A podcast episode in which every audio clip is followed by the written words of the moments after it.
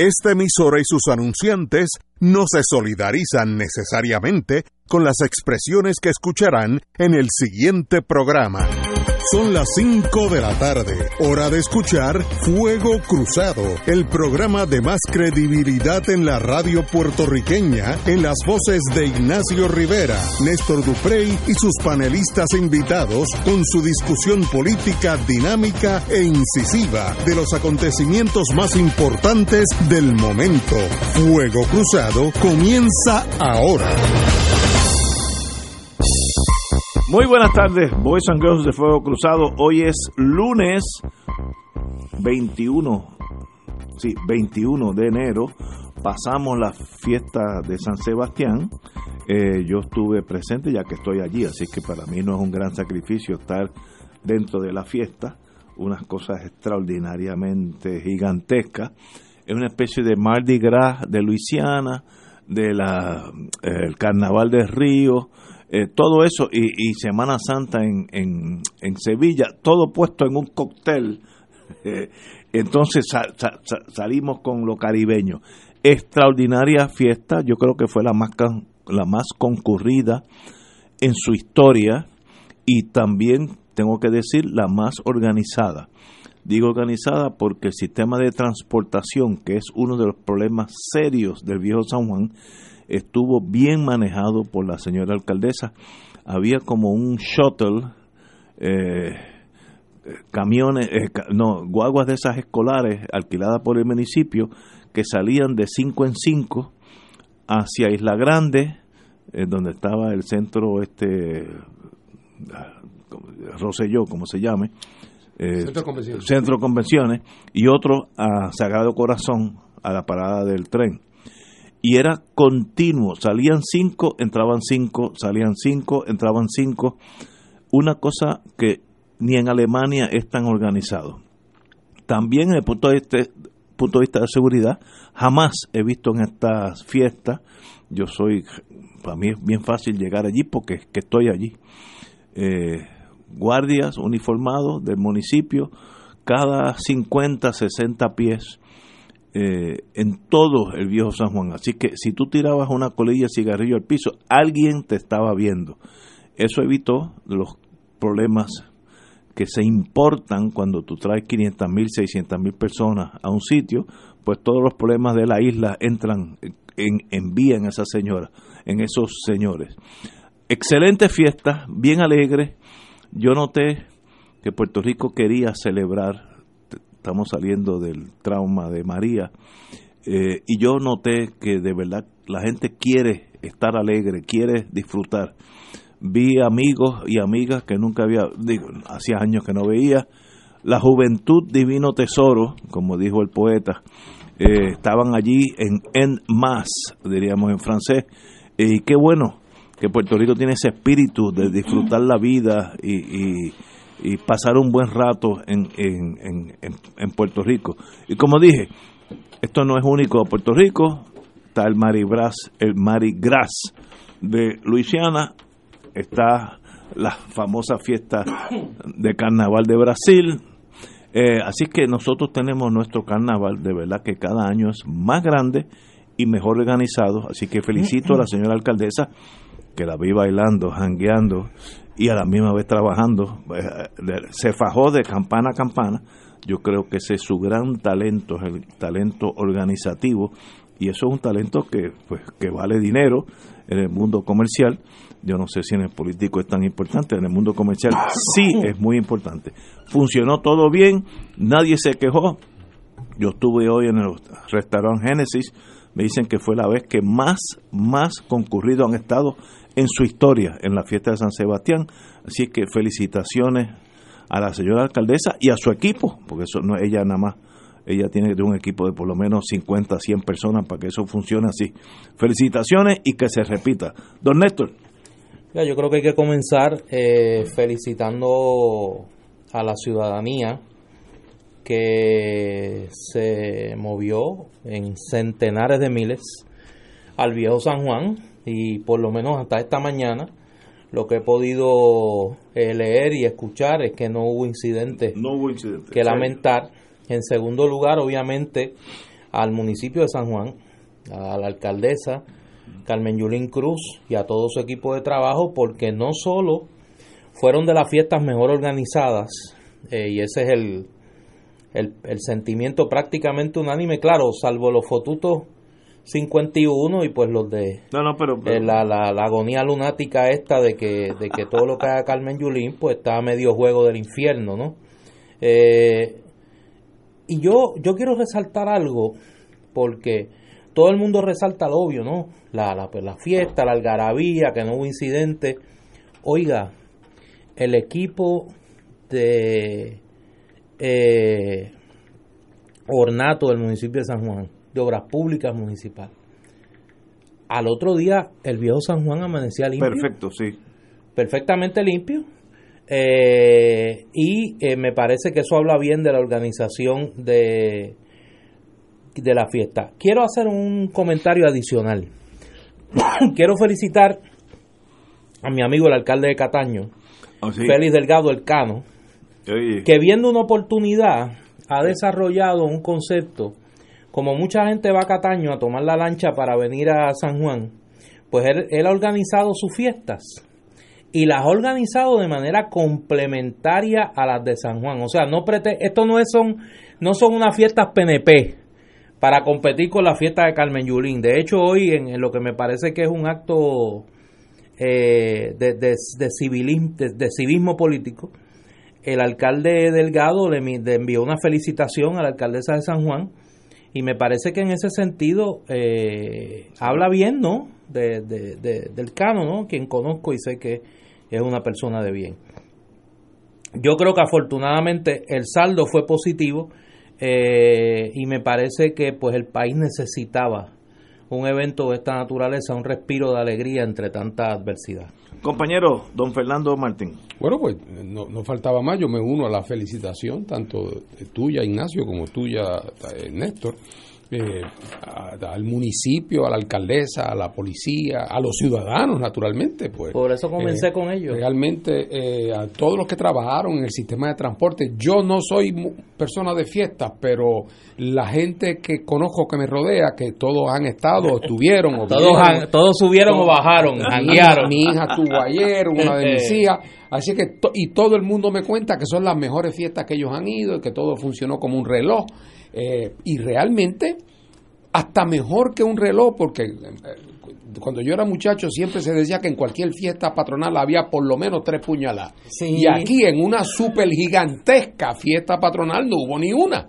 Así que realmente es una cosa que llama la atención como evidentemente pues, pues se dieron juntos toda una serie de cosas para que las cosas fueran un, un, un gran éxito. Y incluso tengo la impresión, yo no tengo las estadísticas sobre esto, pero tengo la impresión de que incluso esto es algo que empieza ya a atraer gente que viene de fuera de Puerto Rico. Porque desde el punto de vista económico eso es crucial. Porque si toda la gente que va a la fiesta son nada más que los de Puerto Rico, las cervezas que se tomaron en la fiesta, si no hubiera habido fiesta, se lo hubieran tomado en Cagua eh, o en otro sitio. Pero realmente para que económicamente eso represente un ingreso ya no meramente para San Juan, sino para Puerto Rico, es que se constituyen un atractivo turístico para gente de afuera, e, e, inclusive y naturalmente mayormente puertorriqueños que viven en el exterior, que vienen. Eso me parece a mí que es una, dentro de la situación precaria que vivimos, eh, no deja de ser una buena noticia, así que mis felicitaciones a todos. Oye, perdón, Ignacio, no, vas a hablar del tema de la fiesta. No, sigue, sigue, tú. Eh, me mencionan aquí, es correcto, la gente que vino a ver el musical este Hamilton, que se quedaron entonces para la fiesta de la calle San ah, Sebastián. de, rebote, el rebote. De rebote. Eh, y me parece que en ese sentido, eh, pues ha sido bueno para la economía en general. Yo no sé cuánto implica en, en términos de ingresos para, para San Juan, para el casco del viejo San Juan y para áreas adyacentes, el área de Santurce, por la estación del tren. Yo pasé varias veces por el área del tren urbano y estaba repleto. O sea, como, como muy pocas veces. Oye, yo el viernes no estuve aquí. Quiero pedirles, eh, quiero felicitar y darle las gracias a mi hermano Luis Vega que estuvo aquí y se portó bien, eh, me dicen. Eh, así que eso fue es ganancia para mí. El viernes a mí me habían invitado a una actividad en Calley y tuve la oportunidad de visitar un lugar que yo no sabía que existía y que me parece que es un tesoro escondido allí en, en Calle y la Casa de la Música Callellana. Allí el municipio compró una propiedad frente a la Plaza de Recreo y un grupo de ciudadanos de Calley, de lo que llamaríamos la sociedad civil callellana, músicos, profesores, eh, personas de la comunidad, se han dado a la tarea no solo de recuperar la historia musical relacionada con Calley, sino crear un espacio para compartir socialmente en camaradería eh, y, y, la verdad que es un, para mí fue un oasis ir allí. Y quiero felicitar a todo el equipo de trabajo de la Casa de la Música Callellana porque realmente tienen un proyecto que debería ser replicado en otros municipios de Puerto Rico. Puerto Rico tiene una rica tradición musical y tiene una necesidad apremiante de espacios para compartir. Y allí pues se dan unas veladas musicales exquisitas donde la gente va, se portan bien, consumen su, su espíritu destilado obviamente porque si no la bohemia sería, no tendría el pique, ¿no? Pero eh, me parece que en ese sentido son espacios que el país necesita. Y, yo que tuve esa experiencia, la experiencia de la fiesta de la calle San Sebastián también organizada, yo creo que esos espacios culturales que están tan amenazados en este momento, por la falta de recursos del Estado, por la falta de, de, alegría en recuperar y en vivir esos espacios culturales, yo creo que hay que, hay que promoverlo y en ese sentido, pues yo quiero Quería dejar constancia de eso, felicitar a todo el equipo de trabajo de la Casa Histórica de la Música Callellana, que oye, son voluntarios. Nadie cobra allí por lo que están haciendo. Y, en ese, y me parece que eh, nuestro anfitrión en esa velada, Andrés Jambó, y todo su equipo de trabajo, pues quería felicitarlos, reconocerlo y estimularlo a que continúen con ese trabajo tan exquisito que están haciendo, que repito, debe ser replicado en otros municipios del país. Cuando sea prudente, tráelos para acá. sí, no, no, la invitación está hecha o nosotros ir allá que es mejor. Exactamente. Mira, eh, nos llevamos a Fernando que aunque tiene una actitud tímida ante la música, pues la va a pasar bien allí. grandes acumulaciones como en la fiesta. Como decía aquel, no te digo nada, con eso te lo digo. Con eso te lo digo todo. yo lo que noté, a mí moriré siendo un oficial de inteligencia, tal vez frustrado, pero oficial de inteligencia. Yo noté un pueblo joven, alegre, con ganas de disfrutar la vida. Ese pueblo tiene un potencial, eh, kinetic energy, energía cinética de hacer cosas que tú lo notas. La alegría de vivir. Eh, joie de vivir. Así. y yo creo que si con ese potencial humano que tenemos, solamente estamos buscando las condiciones exactas o perfectas o hacerlas, o el, o el director de este pueblo perfecto o perfecta, porque el potencial humano está ahí. Esa fuerza que yo noté en la fiesta de San Sebastián, eh, mire, rivalizamos cualquier nación en, como potencial de obra ahí está la gente joven, bonito, educado, educado en el sentido que tú notas que, están educados, que saben sonreír, saben dirigirse a uno. Pero es que el mejor testimonio es que no hubo un solo incidente. Eh, exacto. Y así que a esa juventud, que mañana vendrán nuevos políticos, eh, otra generación, el potencial de hacer un país nuevo está ahí porque la masa crítica humana, que es lo esencial para hacer un país, usted la tiene, el que sea, de qué partido que sea, el color que sea, tal vez en vez de un color sea un, un arco iris, un montón de colores juntos, pero veremos. Pero qué bonito ver esa juventud expresarse en orden, etcétera, niños desde, bueno, algunos en carritos de, de mamá, hasta, hasta jóvenes como yo, que más o menos todavía estamos aleteando, como dicen en el campo. Pero ahí estamos. Oye, y hay un elemento de la fiesta que a mí me gustaría resaltar en esa onda que tú planteas. Y yo espero que esta semana conversemos un poco del tema de la música, ya más allá como entretenimiento, sino como un potencial de desarrollo económico, eh, además de lo cultural. Mucho talento joven. en la fiesta de la calle San Sebastián, eh, eh, bandas de rock, orquestas de salsa, e inclusive la música romántica que cada vez tiene espacios más limitados. Eh, y podemos ver la riqueza de la manifestación cultural puertorriqueña. ¿no? Puerto Rico no es solo reggaetón y trap, hay mucha buena música, mucha expresión cultural de calidad y me parece que en ese sentido hay que felicitar al municipio que, que ha, ha, provisto una plataforma de exposición musical y cultural eh, para nuestra juventud que no es la que promueven las emisoras comerciales, la industria de la música a nivel comercial. Y en ese sentido, me parece que la asistencia valida la, la preferencia de nuestro país en cuanto a variedad y exquisitez de la exposición de nuestros jóvenes músicos.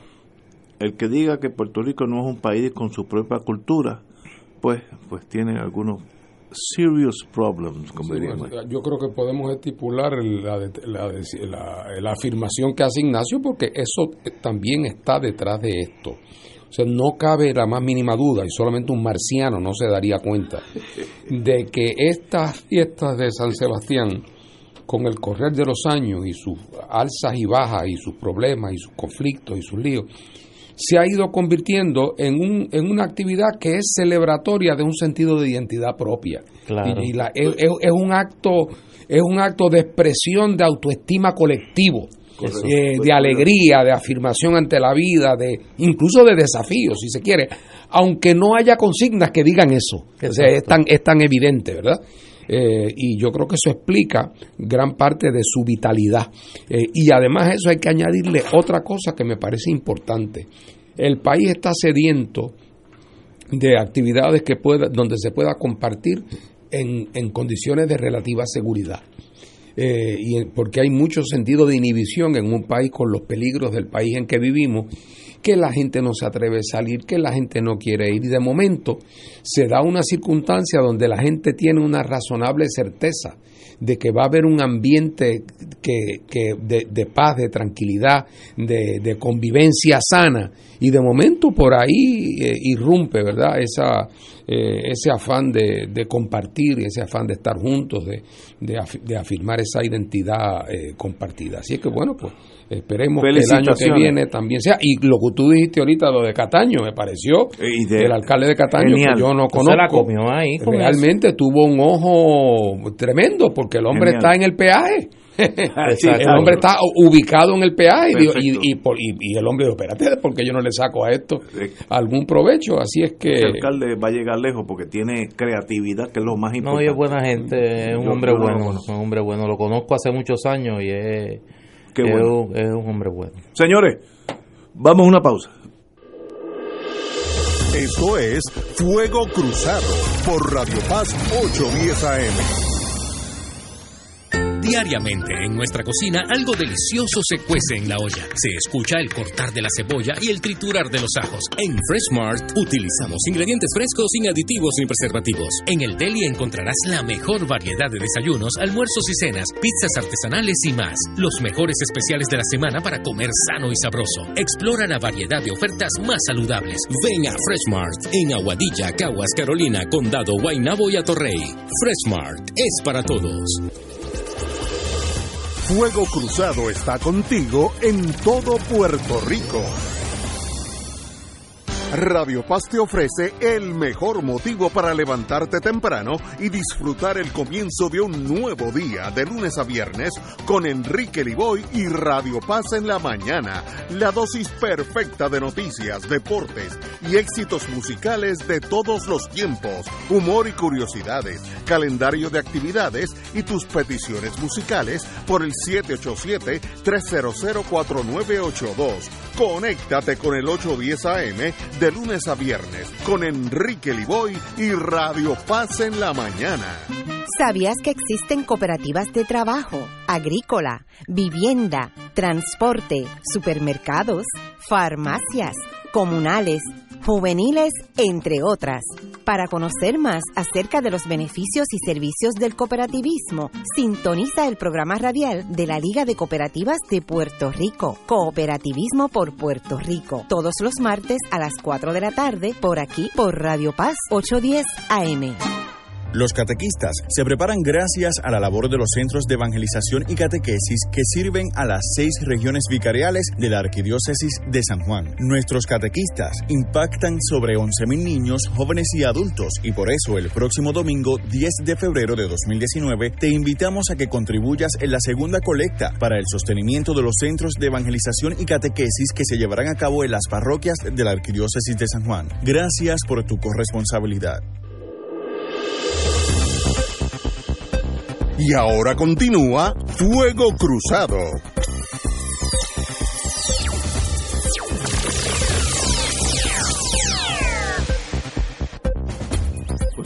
Regresamos amigos y amigas a Fuego Cruzado por entender que, su que sus operaciones no se ajustan al ciclo electoral y que su estructura es muy burocrática y costosa. La Junta de Supervisión Fiscal, los que mandan, recomendó, eso es como, cuando Stalin te recomendaba hacer algo, eh, hoy lunes, reorganizar la Comisión Estatal de Elecciones. En una carta dirigida al señor gobernador Rosselló y los líderes legislativos, el presidente de la Junta, eh, José Carrión, señaló que la Comisión Estatal de Elecciones debe ajustar sus operaciones para que fluctúen con el ciclo electoral y reestructurar su organización para funcionar de manera más eficiente. La Comisión Estatal realiza, cito ahora, una función esencial para reforzar la democracia al registrar votantes y manejar el proceso electoral. Si bien ese trabajo no podría ser más importante, la Junta cree que las operaciones actuales no responden a las necesidades que atiende, que atiende o la realidad fiscal de la isla. Carrión destacó que las elecciones ocurren cada cuatro años y que la Comisión Estatal de Elecciones debe tener un rol más activo el año antes de los comicios generales, mientras que debe reducir sus operaciones significativamente los otros tres años. Aseguro que de esa manera funcionan los entes electorales en la gran mayoría de los estados. Totalmente de acuerdo con este señor Carrión. Eh, la Comisión Estatal de Elecciones es un, un, elefante blanco, por no decir Moby Dick, una ballena blanca, eh, donde el último año de las elecciones es donde tienen que hacer muchas de las gestiones. Yo simplificaría eso aún más. No debiera haber eh, tarjeta electoral. La tarjeta electoral es su licencia de conducir. Si por casualidad usted no tiene licencia de conducir, que es uno de cada cinco mil personas, usted va al county, a la policía más cercana, y allí le dan una tarjetita que dice para votar usted se llama fulanito Ignacio Rivera y vive en, en Puerta de Tierra allá. Y ese es el equivalente.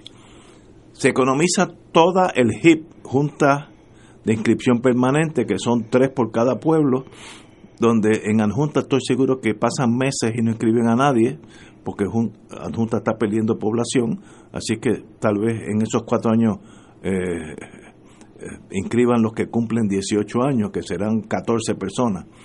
Una locura que no está mal si tuviéramos dinero, el problema es que estamos quebrados y no hay dinero, no hay dinero para ese gasto. En Estados Unidos, y estoy hablando específicamente de dos estados, New Hampshire y Texas, estoy siendo injusto porque son estados, estados muy, muy acomodados económicamente, pues no hay comisión estatal de elecciones, cada cual vota con su licencia electoral, con su licencia de conducir, y si tiene alguna duda, pues va al county office y allí solucionan el problema. El último año hay un 20 la, la, sobre todo en New Hampshire, donde lo conozco mejor, cada agencia del gobierno, que son pequeñas, manda 3, 4 personas, y con esas 30 o 50 o 100 personas corren el año electoral, al otro día de las elecciones en las que se cuentan los votos, desaparecen porque regresan a sus diferentes eh, administraciones. Yo creo que eso está pasado de que sucede en Puerto Rico. No que sea innecesario, pero es que no podemos pagarlo. Tú quieres salvar vida en el centro médico o tener la, la, la HIP. Usted decide. Compañero, don Néstor. No hacía sentido que la Junta de Control Fiscal insistiera con un fanatismo eh, incomprensible en el desmantelamiento de la Universidad de Puerto Rico y que se mantuviese eh, incólume la estructura de la Comisión Estatal de Elecciones.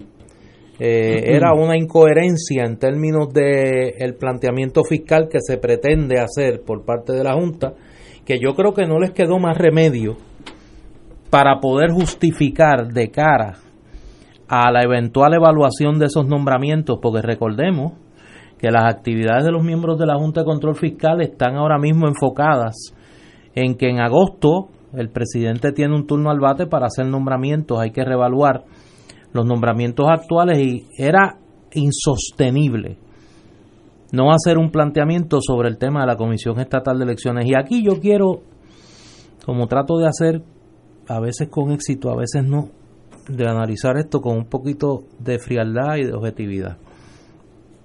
Yo creo que aquí ocurre lo mismo que con el tema del financiamiento de las campañas políticas. Puerto Rico quiere elecciones limpias. Nosotros tuvimos una experiencia bastante traumática en 1980, donde un sistema electoral que prácticamente, salvo casos aislados, pues funcionaba eh, de una manera limpia, de una manera pulcra. Tuvo un evento traumático que fueron esas elecciones donde pues todavía hay dudas razonables si en efecto Carlos Romero Barceló fue electo no gobernador de Puerto Rico o si hubo algún tipo de manejo turbio de ese proceso. El hijo o la hija de ese proceso es la Comisión Estatal de Elecciones como la conocemos ahora. El desmantelamiento de la estructura electoral, así, tal cual, va a traer pues un vacío en ese proceso que habría que ver quién lo va a llenar.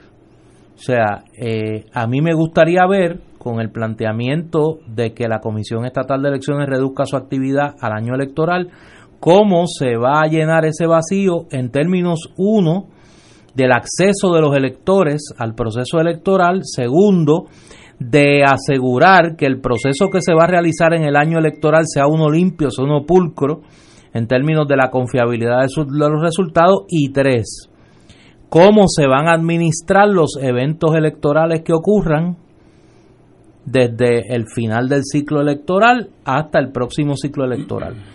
Me parece que esas son lagunas que hay que llenar. En el Senado de Puerto Rico, el presidente del Senado en medio de la Navidad anunció que se estaba considerando un paquete de enmiendas a la ley electoral. Más allá de eso, no se ha dicho en qué consisten. Yo no sé si Fernando, a través de la delegación legislativa del PIB, conoce, pero sería bueno ver cómo van a armonizar esa intención que le da e, ese UCACE de la Junta, que le da 90 días a la Asamblea Legislativa y al Ejecutivo de proveerle la alternativa para hacer realidad este objetivo fiscal, cómo ese proceso en el Senado de Puerto Rico de enmienda a la ley electoral, al código electoral, va a armonizarse con esta orden de la Junta de Control Fiscal de que en 90 días se provea para que la Comisión Estatal funcione exclusivamente en el año electoral. Compañero. Bueno, eh, empiezo haciendo una aclaración técnica jurídica. El documento este de la Junta es una recomendación. Así es. Es decir, es de esas de esos documentos de la Junta que según la ley promesa no es de carácter vinculante. El presidente de los Estados Unidos explicando por qué no acoge esa recomendación. Eso es lo primero. Que, o sea, aquí no estamos ante el cuadro aquel de la ley 80, que era si no, si no derogan la ley 80, no les apruebo el presupuesto. No se trata de eso. Y por razones obvias. Y las razones obvias están en el balance de intereses a que hace referencia eh, Néstor en su explicación. Porque esto no es tan fácil como aprieta este botón y ala este asunto, porque aquí hay muchas cosas muy delicadas políticamente que están en juego. Y la Junta, evidentemente, no se quiere poner en posición de que la vayan a acusar de que está interfiriendo con la adjudicación de procesos políticos internos eh, en Puerto Rico, mucho menos que alguien la vaya a acusar de que estas son recomendaciones que están hechas para favorecer las posiciones de un partido u otro. Por lo tanto, el asunto lo cogen con pinza. Y la realidad es que el asunto es de carácter complejo. Todo el mundo en Puerto Rico cree que debe hacerse un gran esfuerzo para reducir el monto de los gastos de los procesos electorales en Puerto Rico. La pregunta es cómo hacerlo sin botar el bebé con el agua del baño. Esa es la pregunta fundamental. Porque, por ejemplo, primero, ah, y aprovecho antes de seguir, hago una aclaración con respecto a lo que dijo Ignacio. En, esta, en Texas no hay una comisión estatal de elecciones, pero hay 80 mini comisiones estatales de elecciones porque hay una en cada, hay unos funcionarios en cada condado que son los que están encargados de mantener al día las listas electorales, de los procesos, de la, de la, de la, del, proceso de mecánico y, y, de proveer ¿verdad? La, los recursos. Eh, ah, si, si todos los de Texas estuvieran juntos en una comisión estatal en Texas, pues no sería tan chiquita esa pequeña comisión, esa comisión eh, como lo es ahora. Lo importante, me parece a mí, es, es que hay que entender que hay que reducir los gastos de una manera que no afecte la capacidad de la comisión de cumplir con su mandato estatutario, que es proveer elecciones limpias y creíbles cada cuatro años, amén de elecciones que pueda haber de otra naturaleza, eh, a la vez que asegura que cada puertorriqueño que tiene interés en votar, eh, ese derecho se le respete y se le facilite. Eh, eso ha requerido hasta el presente un cierto elemento inevitable de redundancia. De redundancia quiere decir que muchas veces gentes de distintos partidos participan en una misma toma de decisión que en teoría alguien pudiera pensar que una sola persona pudiera hacerlo. Sí, pero yo a eso contesto diciendo siempre lo mismo. Lo único malo que en la comisión manden los tres partidos es que mandara solamente uno. Eso es lo único que sería peor que tres. Y la historia de Puerto Rico nos muestra que hay que, eh, hay que velar cuidadosamente esos balances. Pero, por ejemplo, yo no tengo duda de que las juntas de inscripción permanente pudieran, número uno, la inmensa mayoría de ellas, instalarse en locales que son propiedad del gobierno estatal o municipal y que están, en, y que están en desuso.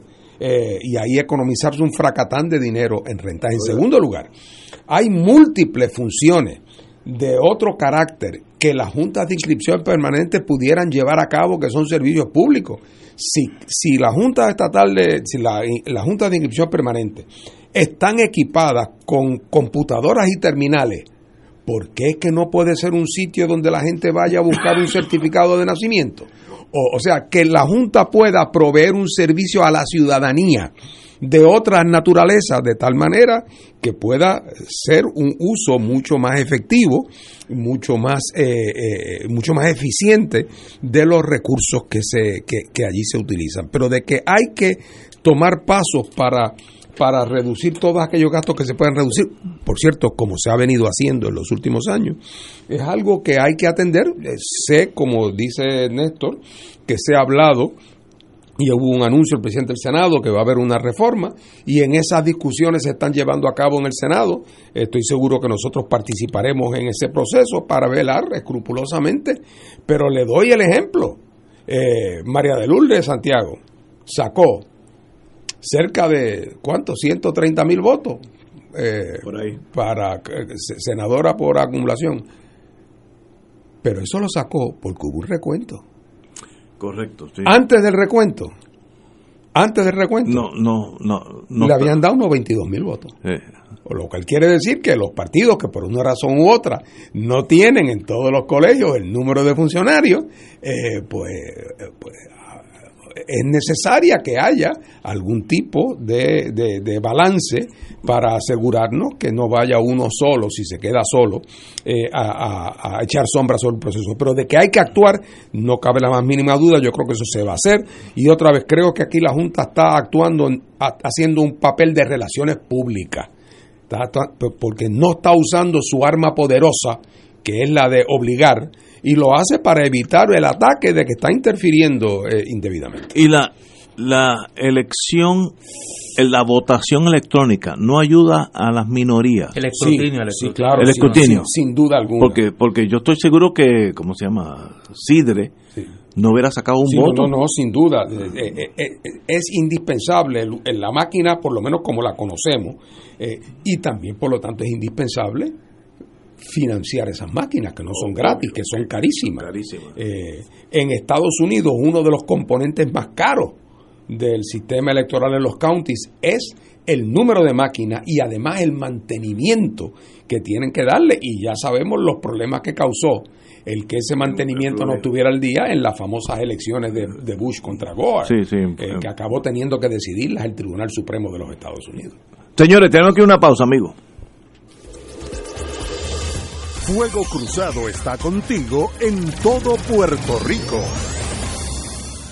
Yo decidí que todas las mañanas me voy a levantar bien temprano y salir a caminar con mis amigas del barrio. Vamos, en Humana creemos que hay mucho por vivir. Y ahora, con nuestro plan Medicare Platino Humana Gold Plus HMO DESNP, recibes 2.860 dólares anuales en beneficios que incluyen una reducción anual de 840 dólares de la prima de la parte B de Medicare y muchos beneficios más. Elige a Humana y llama a un representante autorizado de ventas al 1-800-201-5781. De nuevo, 1-800-201-5781. Todos los días de 8 a.m. a 8 p.m. Llámanos hoy y elige a Humana. Con salud le sumas a tu vida. Humana Medicare Advantage. Humana es una organización de cuidado coordinado con un contrato de Medicare Advantage y un contrato con el programa de Medicaid en Puerto Rico. La afiliación a este plan de Humana depende de la renovación del contrato. Actor pagado. Aplica a H4007 raya 018 de martes a viernes de 9 a 10 de la mañana. No te pierdas tu programa favorito de todo un poco por Radio Paz 810 AM, internet www.radiopaz810.com, TuneIn Radio, Radio Paz 810 AM, salud, motivación, finanzas, cultura, farándula y mucho más con su anfitrión Manolo Almeida Pérez. ¡Estamos vivos! Escucha los sábados a las 5 de la tarde para servirte un programa del Colegio de Profesionales del Trabajo Social de Puerto Rico con los temas de interés a la comunidad. Recuerda, los sábados a las 5 de la tarde para servirte por Radio Paz 810. Todos los miércoles de 4 a 5 de la tarde le ofrecemos el programa Infoempresas y algo más. En este espacio entrevistamos a empresarios de la casa, prospectos y actividades que están haciendo el trabajo de llevar adelante la economía de nuestra isla. Y ese algo más es la integración a las 4 y 30 de la doctora Olga Meléndez con su espacio ¿Qué pasa en casa? Donde la comunidad es el protagonista y ella a su especial estilo les ayudará a encontrar soluciones. La cita todos los miércoles a las 4 de la tarde por el 810 AM Radio Paz y Radio Paz 810.com, donde ser mejor es posible. Y ahora continúa Fuego Cruzado.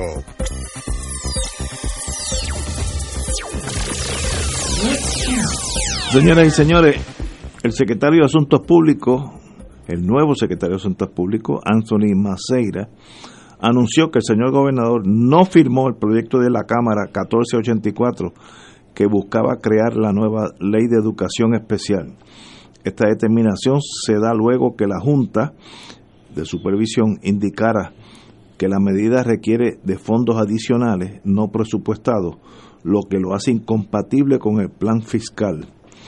El señor Maceira indicó que Roselló no firmó la medida al recordar que la ley promesa le otorga la facultad a la Junta para dejar sin efecto una ley si determina que es inconsistente con el plan fiscal. Como parte del análisis, el gobernador solicitó al Departamento de Educación que revisara los números de impacto fiscal que podía tener la medida. Aún así, la cifra se mantuvo en los 90 millones anuales, lo que imposibilitó la firma de la medida. Eh, el que piense que la Junta ya no tiene la garra sobre el cuello de nosotros, pues está pensando en pajaritos. Eh, esa es la realidad. Educación especial literalmente puede salvar una vida, pero la Junta dice a mala suerte, no hay dinero, pues que no estudie, que no sean remediados esos estudiantes de educación especial. Una tragedia para nosotros, sobre todo para las madres y padres que tienen pobres que tienen esos hijos que necesitan de esos servicios del Estado. Yo conozco eh, mi caminar por la vida varias personas, mayormente madres solteras, que han tenido problemas con educación especial, se han tenido que mudar a Florida para que sus hijos o hijas reciban esa, ese, ese trato especial. Una tragedia, pero it is what it is. Néstor. Lo he dicho en otras ocasiones, no es porque Fernando esté aquí eh, desde hace muchos años. Reconozco que quizá una de las personas que más ha ayudado a concienciar en Puerto Rico sobre las graves carencias que tienen en términos de los servicios que presta el Estado los niños con alguna discapacidad, con alguna deficiencia, con alguna condición particular que requiere una atención eh, más allá de lo, eh, del ofrecido de común por el Departamento de Educación es María de Lourdes Santiago. Y en ese sentido quiero felicitarla porque ella dio la voz de alerta, dio la batalla en los medios y en las redes sociales para que el gobernador vetara esta medida y en ese sentido pues me parece que es de justicia reconocerlo y felicitar al gobernador porque me parece que en este caso hizo lo correcto. Compañero. Sí, bueno, de más está decir que yo también creo que María de Lourdes ha hecho mucho por mucho por este campo. Estamos de acuerdo. Eh, y, y en este tema de educación especial, aquí había también otras consideraciones. Desde el principio, el sector que más íntimamente ha bregado con este tema eh, eh, no favorecía la ley creía que la ley era se le iba todo en carapacho y que no había realmente no, había razón por pensar que la ley de aprobarse como estaba iba a redundar en realmente mejores programas o mejores servicios o más recursos eh, para los estudiantes. Lo que pasa es que había otros sectores dentro del gobierno que sí la favorecían y así que yo creo que el gobernador encontró una solución salomónica en echarle la culpa a la oh, Junta de Control Fiscal, porque la Junta le advirtió que podía eh, eh, eh, romper la alcancía el, el, proyecto. Pero no deja de ser un triunfo para aquellos que a mi juicio más comprometidos están con el tema de educación especial, el que esta ley, independientemente del pretexto que se haya utilizado para no aprobarla, mm. no fuera aprobada. Señores, oye, aquí hay una noticia que no cuenten con. A veces el gobernador hace lo correcto. No, no, muy bien. Hasta un reloj dañado da la hora correcta una vez cada 24 horas. Aquí hay una noticia que estoy seguro para los que tenemos una que otra cana, es una noticia académica porque a mí no me va a pasar. La inteligencia artificial se ha convertido en una de las mejores herramientas tecnológicas, incluso en la industria aeroespacial, donde ya se están desarrollando nuevos aviones que podrían viajar sin necesidad de un piloto. Tú te montas aquí en la Verde y sencillamente pues esperas que llegar a Nueva York. ¿Tú crees que yo voy a hacer eso? Yo, no, yo no. Yo, yo quiero Pero Ignacio, eso tiene que haber pensado tu papá cuando primero se fue a montar un, en un ascensor que no tenía nadie guiándolo. Yo me acuerdo, en González Padín había González Padín, pero siempre había alguien que abría la rejilla y, y, y, si no había nadie allí, a uno no se le hubiera ocurrido hacerlo. Pero, yo, pero yo admito mis limitaciones. Yo quiero un piloto, aunque no hable ni inglés ni español, que alguien. ¿Tú te sentirías más tranquilo? Sí, no, no, aunque no esté, aunque esté todo el día dormido, no, no, alguien allí, porque como tú te vas a montar como un elevador y amanecer en, en, en, en Oklahoma City, no, no, no, eso para mí es Star Wars y llegaremos a eso, eso es indetenible, la vida es como es, pero de verdad que la, a mí me, yo leí en ah, National, no, en Popular Mechanic. Yo soy uno de los 14 personas, estoy exagerando tal vez, que recibo Popular Mechanic. Yo creía que ya esa revista no, existía, eso se llamaba Mecánica Popular en español. Popular Mechanic, todavía existe. Y hace como dos o tres años leí que todo el conocimiento de ciencia se duplica cada 10 años. Todo lo que sabe la humanidad en ciencia, eh, vamos a ser electrónica, cada 10 años es el doble. Así que un día volaremos allí. Te vendrán a recoger un, un, avión que flota y te coge en tu casa con maleta y todo, te ponen en una especie de furgón vacío y, el furgón te vas a teletransportar como en Star Trek. Tú vas a estar en un sitio y te puedes mover a otro sin sin hacer mucho yo quiero ir a, la casa de la vieja de, mi mamá que vive allá en North Dakota donde en la calle tal y allí pap, te dejan allí yo espero no ver eso. Eso le va a venir muy bien a la fiesta de la calle San Sebastián en su aniversario 75. Oye, tú sabes lo que yo vi este fin de semana. El ser humano es lo más creativo. Alguien inteligente creó el tú brincarte todo el tapón con un velerito. Iba y venía, iba y venía lleno de gente pero qué genio, pero es que yo quiero conocer a ese tipo de personas. Y habían helicópteros también. Ah, no, que estaban ofreciendo ¿Ah, viajes. Sí, pero había veleros que por la vía, como yo estoy allí, yo veía por la vía San Juan.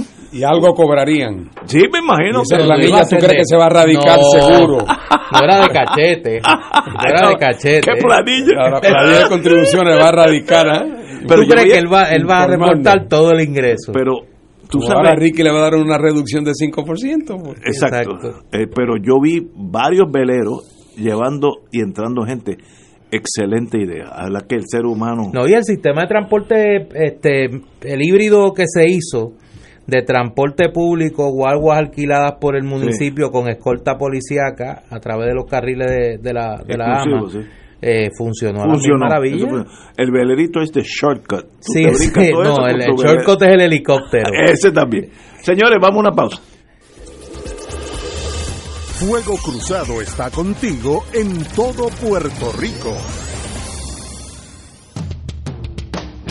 Todos los jueves Radio Paz y la Administración del Seguro Social te ofrecen un espacio informativo para orientarte y aclarar tus dudas sobre los derechos, requisitos y obligaciones para poder disfrutar de sus beneficios. Plantea tus preguntas por el 787-300-4982 y conoce antes que nadie los detalles concernientes a cambios y nuevas regulaciones, escuchando todo sobre Seguro Social con Víctor Rodríguez los jueves de 2 a 3 de la tarde por La Academia Espíritu Santo de Levittown anuncia su periodo de matrícula 2019-2020. Aprovecha los precios más competitivos en matrícula, rematrícula y nuevo ingreso. Desde prekinder a undécimo grado, contamos con el programa académico y religioso más completo, laboratorio de ciencias y tecnología, pizarras inteligentes, servicio de comedor escolar, enfermería, seguridad, entre otros. Dale a tus hijos la oportunidad de ser parte de nuestra comunidad para que pueda crecer en ellos ese espíritu Espíritu de Tigres de la Academia Espíritu Santo. Estamos acreditados por la Middle State Association, Academia Espíritu Santo de Levittown, iluminados por el Espíritu, guiados por la fe. 7840905, 7840160 o accede a academiaespiritusanto.org. Ciertas restricciones aplican. ¿Sabías que existen cooperativas de trabajo, agrícola, vivienda, transporte, supermercados, farmacias? Comunales, juveniles, entre otras. Para conocer más acerca de los beneficios y servicios del cooperativismo, sintoniza el programa radial de la Liga de Cooperativas de Puerto Rico, Cooperativismo por Puerto Rico, todos los martes a las 4 de la tarde por aquí por Radio Paz 810 AM. El santuario de Nuestra Señora Madre de la Divina Providencia nos convoca a celebrar jubilosos otra misa de madrugadores para recibir los albores del nuevo día con rezos, cánticos y alabanzas que proclamen nuestra fe en un Dios vivo y su amor infinito. Congrégate desde las 5 de la mañana con tus hermanos este sábado 2 de febrero en el Santuario Nacional de Nuestra Señora, Madre de la Divina Providencia en Cupey. Transmisión en directo por Radio Paz 810 AM y Radio Paz 810.com. Además, por Oro 92.5 y Radio Oro FM.com. Info 787-646-9448. Santuario de la Providencia.org. Y ahora continúa Fuego Cruzado. Regresamos, amigos y amigas, compañeros Ernesto Lupe. eh, para los que están preocupados por la incertidumbre que se ha generado en torno al dinero de los fondos del PAN, hoy la secretaria de la familia, Glorimar Andújar, anunció que ya el departamento ha recibido los fondos eh, necesarios para el pago del programa de asistencia nutricional para el mes de febrero. Sin embargo, se mantiene a la expectativa de que el próximo mes le informen qué sucederá con los fondos para el pago de marzo, si parece entonces todavía continúa el cierre parcial del gobierno federal. Ya tenemos el dinero, sostuvo Andújar hoy en una entrevista en la colega emisora Radio Isla. El gobierno federal nos dijo que iba a llegar como de ordinario, los beneficiarios deben estar tranquilos. Los beneficiarios recibirán los pagos conforme a cómo están, como están acostumbrados desde el 4 de, de febrero. Pero lo más interesante es esta declaración al final sobre el pago de marzo. Tenemos que esperar mes a mes, como pasó ahora, que en el mes de enero nos dijeron que van a mandar el dinero de febrero y lo mismo será para los fondos de marzo. Traigo esto porque este fin de semana eh, hubo el más reciente episodio de esta saga entre el presidente Trump y el liderato legislativo demócrata en la Cámara para eh, tratar de llegar a un acuerdo sobre el tema del el impasse presupuestario, el tema del muro versus el tema de la legislación sobre eh, eh, la, la. Y el presidente Trump hizo una contrapropuesta el sábado que mezclaba una, una extensión de eh, los, las protecciones a los llamados Dreamers, aquellos que llegaron bajo la amnistía eh, que se legisló eh, bajo la ley conocida como DACA. Y eh, a cambio de eso la aprobación de un dinero para reforzar las medidas de vigilancia en la frontera, la tecnología, pero coladito por ahí el muro. Y ahora es la verja. Ahora es la verja. No, eso, eso te está tratando de buscarle un eufemismo, ¿no? La barrera. La barrera, En medio de eso, pues también proponía pues mantener una instancia de diálogo permanente para ya una reforma más abarcadora a la, legislación migratoria. No se había terminado el discurso del presidente cuando ya Nancy Pelosi le dijo de plano que rechazaban eh, la propuesta. Sin embargo, Mitch McConnell, el líder republicano en el Senado, anunció que esta semana se propone llevar a votación esa, eh, eh, esas piezas legislativas, son varias piezas, y veremos a ver, en la Cámara no parece que hayan los votos para aprobarla, así que seguirá el tranque, pero ya comienza, y es lo más peligroso de esto, comienza a señalarse la posibilidad de que en los próximos días ya comiencen a afectarse otros servicios, el servicio del correo, el servicio de aeropuerto, el servicio de la vigilancia en las fronteras precisamente y en los puertos norteamericanos. Y ya ahí nosotros en Puerto Rico comenzaríamos a sentir un impacto oh, mucho mayor que el actual por el cierre del gobierno federal. Y en Estados Unidos mismo, eh, esta mañana oía quejándose a una, a una gente eh, que tienen una fábrica con cientos de empleados, eh, que no sé qué cosa producen, eh, pero eso que ellos producen está sujeto eh, a, unas certificaciones que tiene que proveer una agencia del gobierno. Ah, y entonces pues resulta que esa agencia es de la que la gente no está trabajando y por lo tanto la fábrica está produciendo y está que se está poniendo todo en el almacén porque no hay el empleado federal que viene a certificar. Así que eso está bien. así es que Próximo paso, van a tener que dar layoff a empleados y parar la fábrica. Aquí todas las mañanas, de la misma manera que un paciente con diabetes todas las mañanas se, se, toma el azúcar, pues todas las mañanas la gente de, de Trump hace su encuesta y la gente de Pelosi hace su encuesta. Mientras las encuestas digan que el que está quedando mal es Trump, Pelosi no tiene incentivo para hacer nada. Eh, eh, ¿Por qué? Porque piensa que en la medida en que la gente, que esto le va a restar popularidad, eh, y entonces por eso Trump ayer, para tratar de dar la impresión de que está haciendo una oferta de buena fe, pero acaba haciendo una oferta que es peor que la que él, que la que, que la que él había hecho eh, mucho peor eh, que él había rechazado el, año, el año anterior. Así que aquí va a haber que buscar, como pasa tantas veces en la vida, una solución artificial que acaba salvando la cara de ambos, porque en última instancia esto es como, parece mentira, pero es como si fuera un juego de niños. Y alguna solución tiene que haber eh, para llamarle a la cosa de otra manera, para crear un, se asigna el dinero en bloque para asuntos de seguridad eh, fronteriza y se crea una comisión compuesta por expertos que determinará cuánto de ese dinero se usa para cuál de los componentes. Alguna fórmula donde Trump pueda decir, no me pudieron prohibir mi muralla y mi muralla es posible, y que los otros puedan decir, nosotros esto lo hemos puesto en manos de expertos. Así es que alguna solución es como las peleas entre entre, los muchachos, eh, hay que buscar una solución donde ambos salven cara porque está llegando el momento en que a la larga ya es muy peligroso saber quién va a acabar eh, eh, en una situación muy peligrosa frente a su electorado y puede ser que ambos acaben muy mal frente a los electores. Para mí es inconcebible este tranque, pero analizar a Trump eh, es casi imposible. Que ya eso, perdóname que te interrumpa Ignacio, eso que señala Fernando ya ocurrió en el, en el 2000, en las elecciones del 2000.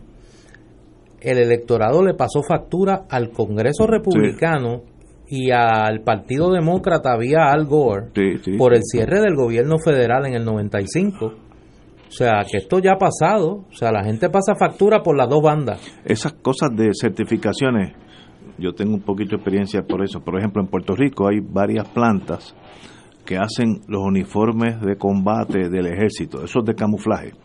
Y lo hacen perfectamente, pero alguien del gobierno federal, del Department of Defense, que decir, yo chequeé el loto número 55.44 y estaba bien. Si no, no puede integrarse al ejército. ese burócrata tiene que firmar. Si ese burócrata no va allí a firmar, esos uniformes se quedan se quedan en Maunabo, donde había uno en Arroyo hace muchos años, etcétera, etcétera. Así que sí, eh, eh, las complicaciones de este pare son inconcebibles. Por ejemplo, los servicios médicos que reciben los retirados de las Fuerzas Armadas, en este momento están parados. Si tú necesitas urgentemente una operación que es debido a muerte, pues en este momento te mueres eh, una cosa, yo sé que Trump, eso, eso es irrelevante para él, eso, piensa en otra vertiente, pero esa es la gran tragedia de este, este, y él, como es negociante al fin, ya dijo, bueno, yo no la quiero de cemento, ahora va a ser, no va a ser una muralla, va a ser una verja de acero, y ustedes determinan, o sea, él está negociando para salvar cara, y yo creo que eh, Pelosi en algún momento también va a tener que moverse algo, tampoco es Stalingrad, todo o nada, ¿no? Este, así que veremos. Pero hay muchos empleados, por ejemplo, mi querida llamada alma mater, la Guardia Costanera, está detenida. Así que ahora mismo, ahora mismo las costas de todos los Estados Unidos, es al Wipipío, todos los escampavías están paralizados. Eh, ¿Le importará eso a Trump? No sé, pero it is what it una cosa, una tragedia que se está tornando más y más seria cada 24 horas. Tenemos que ir a una pausa, amigos, y regresamos con Crossfire. Fuego Cruzado está contigo en todo Puerto Rico.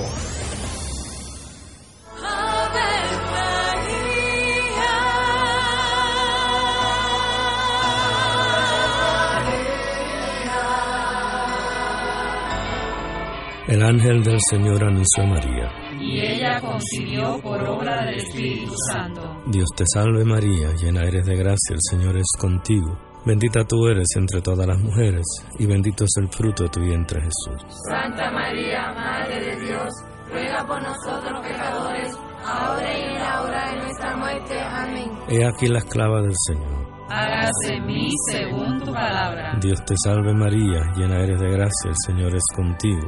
Bendita tú eres entre todas las mujeres y bendito es el fruto de tu vientre Jesús. Santa María, Madre de Dios, ruega por nosotros pecadores, ahora y en la hora de nuestra muerte. Amén. Y el Verbo se hizo carne. Y habitó entre nosotros. Dios te salve María, llena eres de gracia, el Señor es contigo.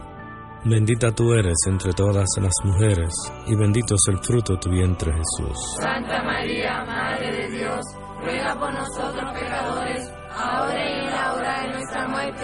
Ruega por nosotros, Santa Madre de Dios. Para que seamos dignos de alcanzar las promesas de nuestro Señor Jesucristo. Oremos. Derrama, Señor, tu gracia sobre nosotros, que por el anuncio del ángel hemos conocido la encarnación de tu Hijo, para que lleguemos por su pasión y su cruz a la gloria de la resurrección, por Jesucristo nuestro Señor. Amén. Gloria al Padre, al Hijo y al Espíritu Santo. Como era un principio, ahora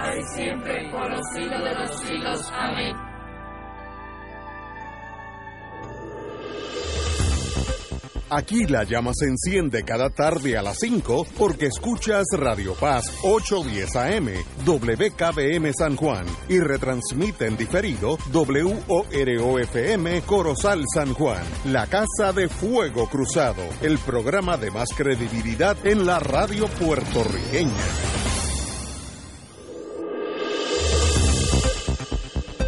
Y ahora continúa Fuego Cruzado.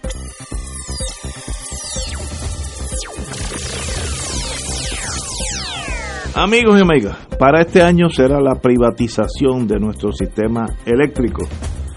El 2019, que este año es un año ambicioso para la Autoridad de Energía Eléctrica, para los 12 meses que ya van corriendo, hay un plan minucioso y detallado con todas las fases correspondientes para lograr la llamada transformación de la entidad pública, cuyo proceso acabaría en diciembre con su privatización.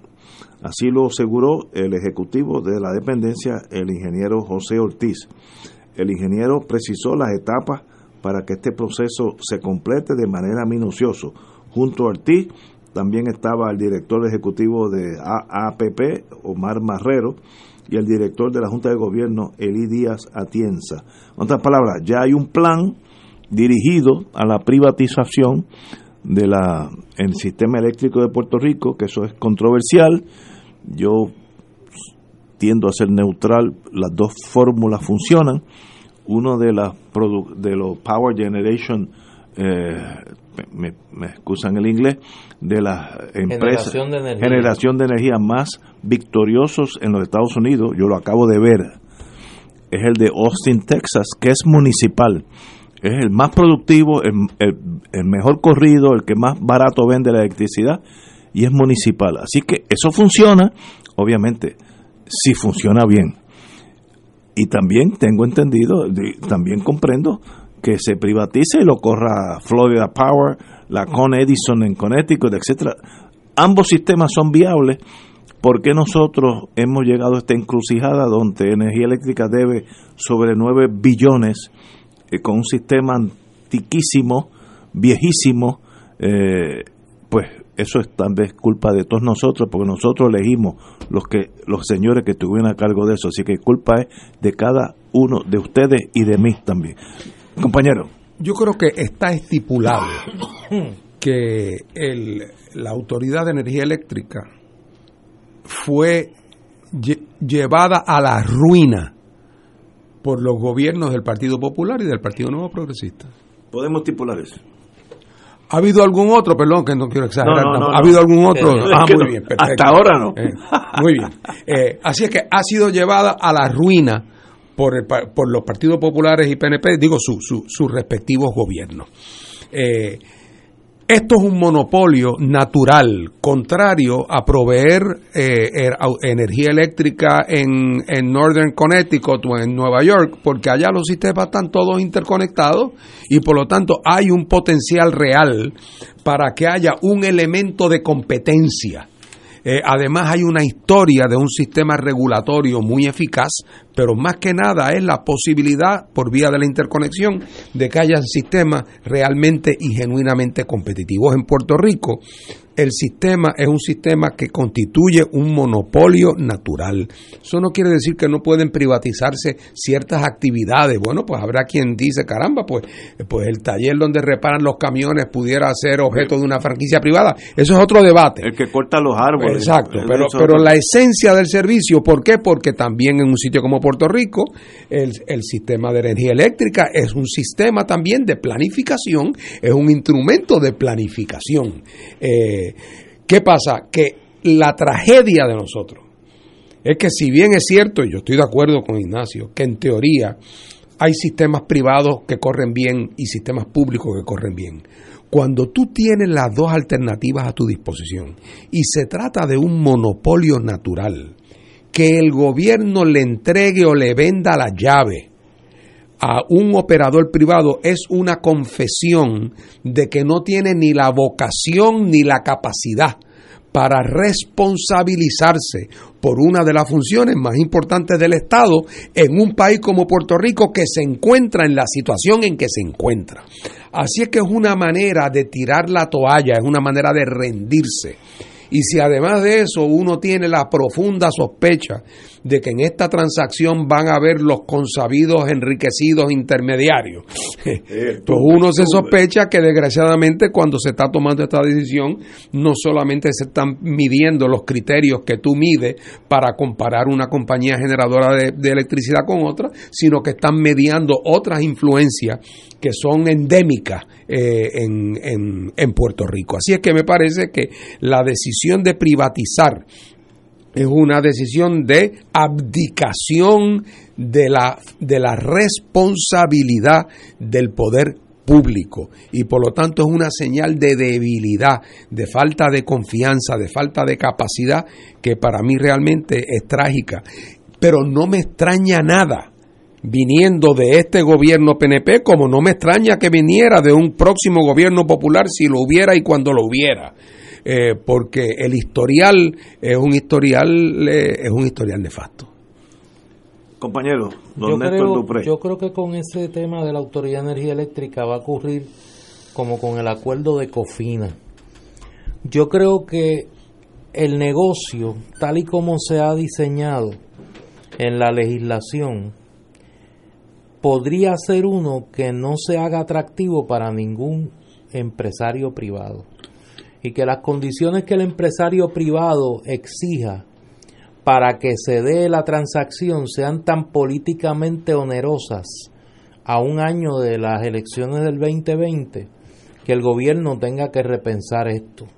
Eh, y en ese sentido, la alternativa legislativa que se ha estado cocinando en el Senado, de la que han sido coautores tanto eh, Larry Seilhammer como Eduardo Batia, podría ser el plan B que tenga el gobierno bajo la manga en el sentido de abrir el espacio a iniciativas privadas en cuanto a la inversión, pero de administración conjunta de municipios, consorcios ciudadanos, cooperativas y demás, que le permitan coexistir con la privatización de pedazos de la autoridad, lo que plantea Fernando, ¿no?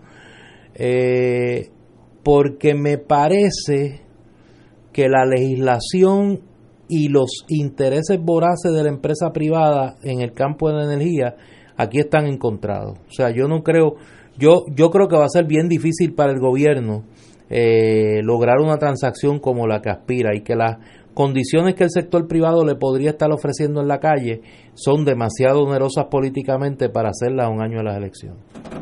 En Puerto Rico el sistema de generar electricidad, que son las grandes turbinas, que si usted quiere ver lo que es una turbina de esa, es del grande de 10 carros, uno puesto al lado del otro, eh, uno siguiendo en fila india.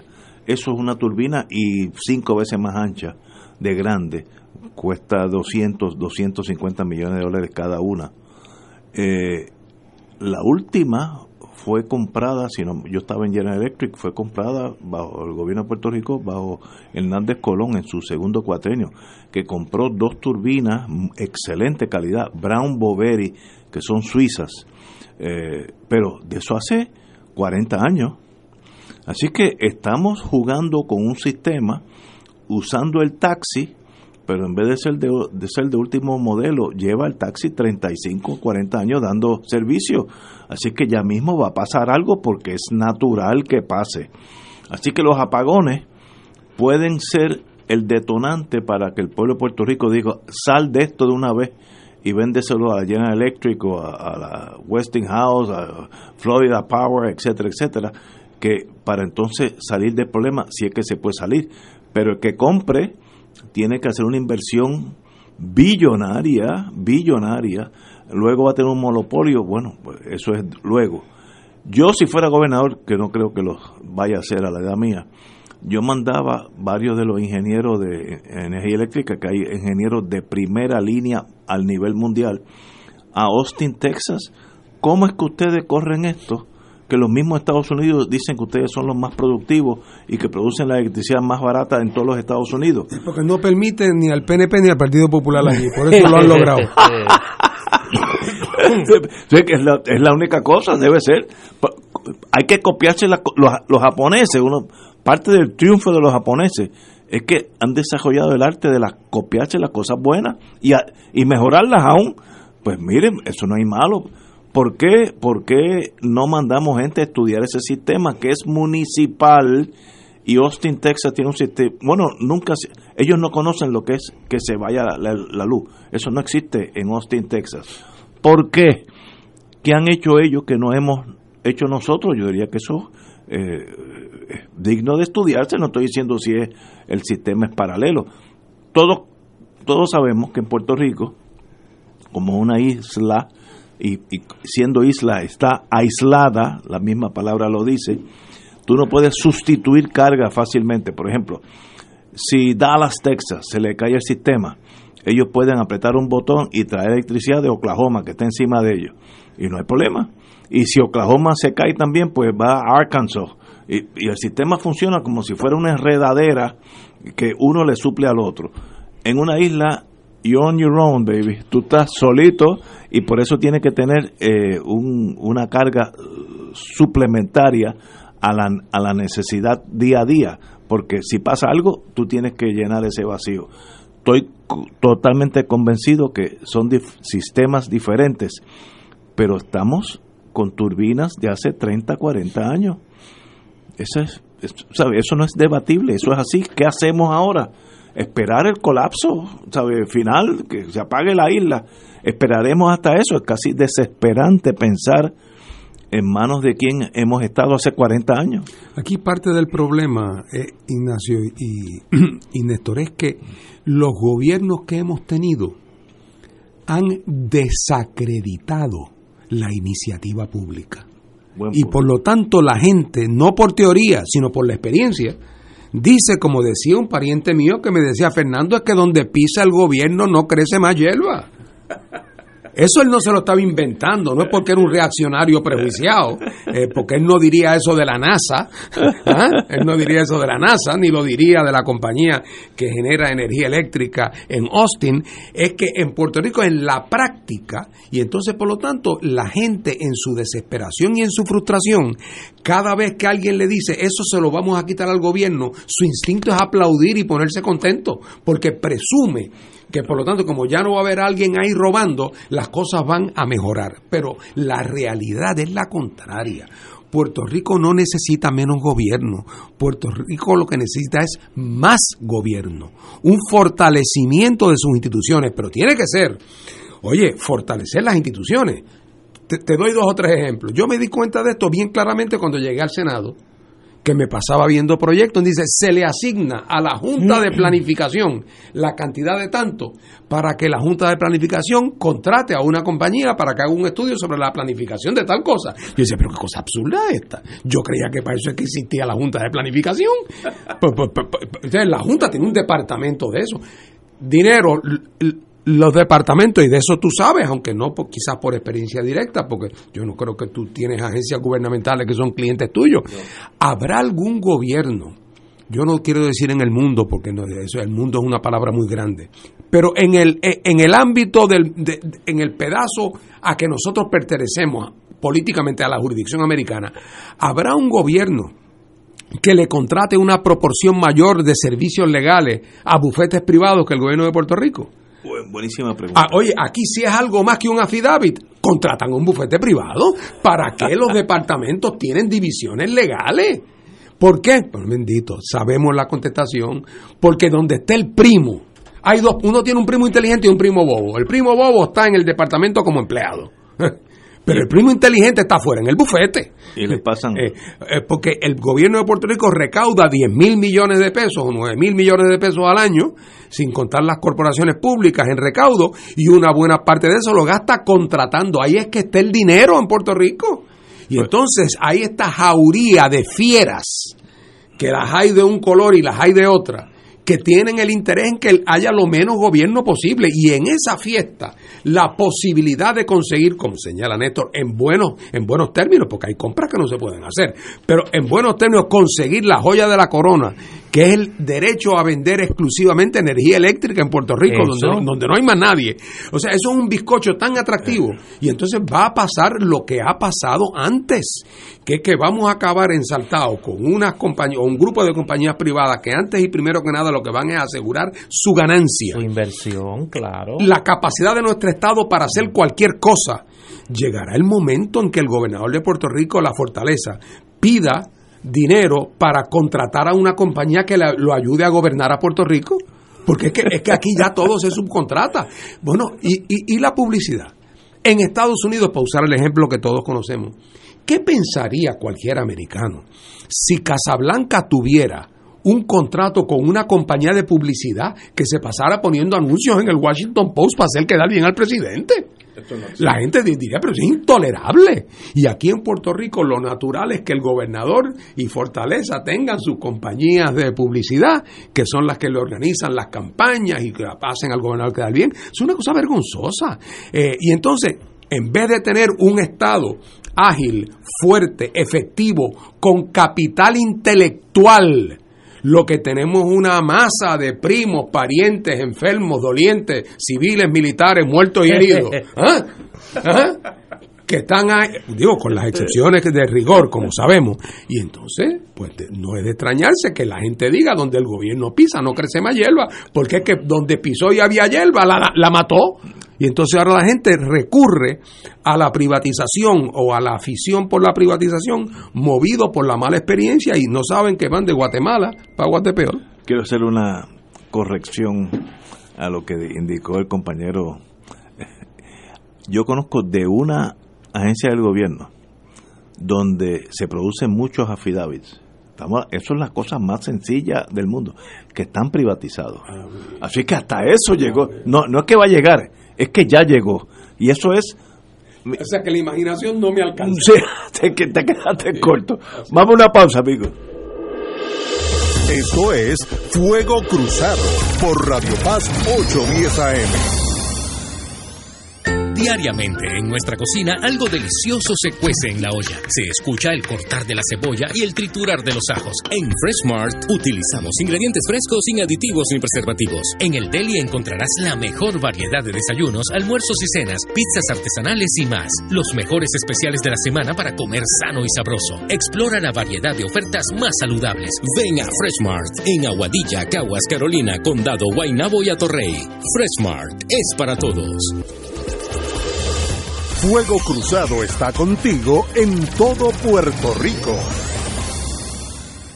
Radio Paz te ofrece el mejor motivo para levantarte temprano y disfrutar el comienzo de un nuevo día de lunes a viernes con Enrique Liboy y Radio Paz en la mañana. La dosis perfecta de noticias, deportes y éxitos musicales de todos los tiempos, humor y curiosidades, calendario de actividades y tus peticiones musicales por el 787-300-4982. Conéctate con el 810 AM de lunes a viernes con Enrique Liboy y Radio Paz en la mañana. de martes a viernes de 9 a 10 de la mañana. No te pierdas tu programa favorito de todo un poco por Radio Paz 810 AM. Internet www.radiopaz810.com. Tune in Radio Radio Paz 810 AM. Salud, motivación, finanzas, cultura, farándula y mucho más. Con su anfitrión Manolo Almeida Pérez. ¡Estamos vivos! El Consejo de Acción Social Arquidiocesano, CASA, presenta su programa radial Casa de Todos, difundiendo el mensaje de la doctrina social de la Iglesia cada martes de 2 a 3 de la tarde por Radio Paz 810 AM. Conoce este instrumento que utiliza los valores y principios del Evangelio para analizar nuestra actualidad social, velando por la dignidad del ser humano. Casa de Todos, martes de 2 a 3 de la tarde por Radio Paz 810 AM. Y ahora continúa Fuego Cruzado.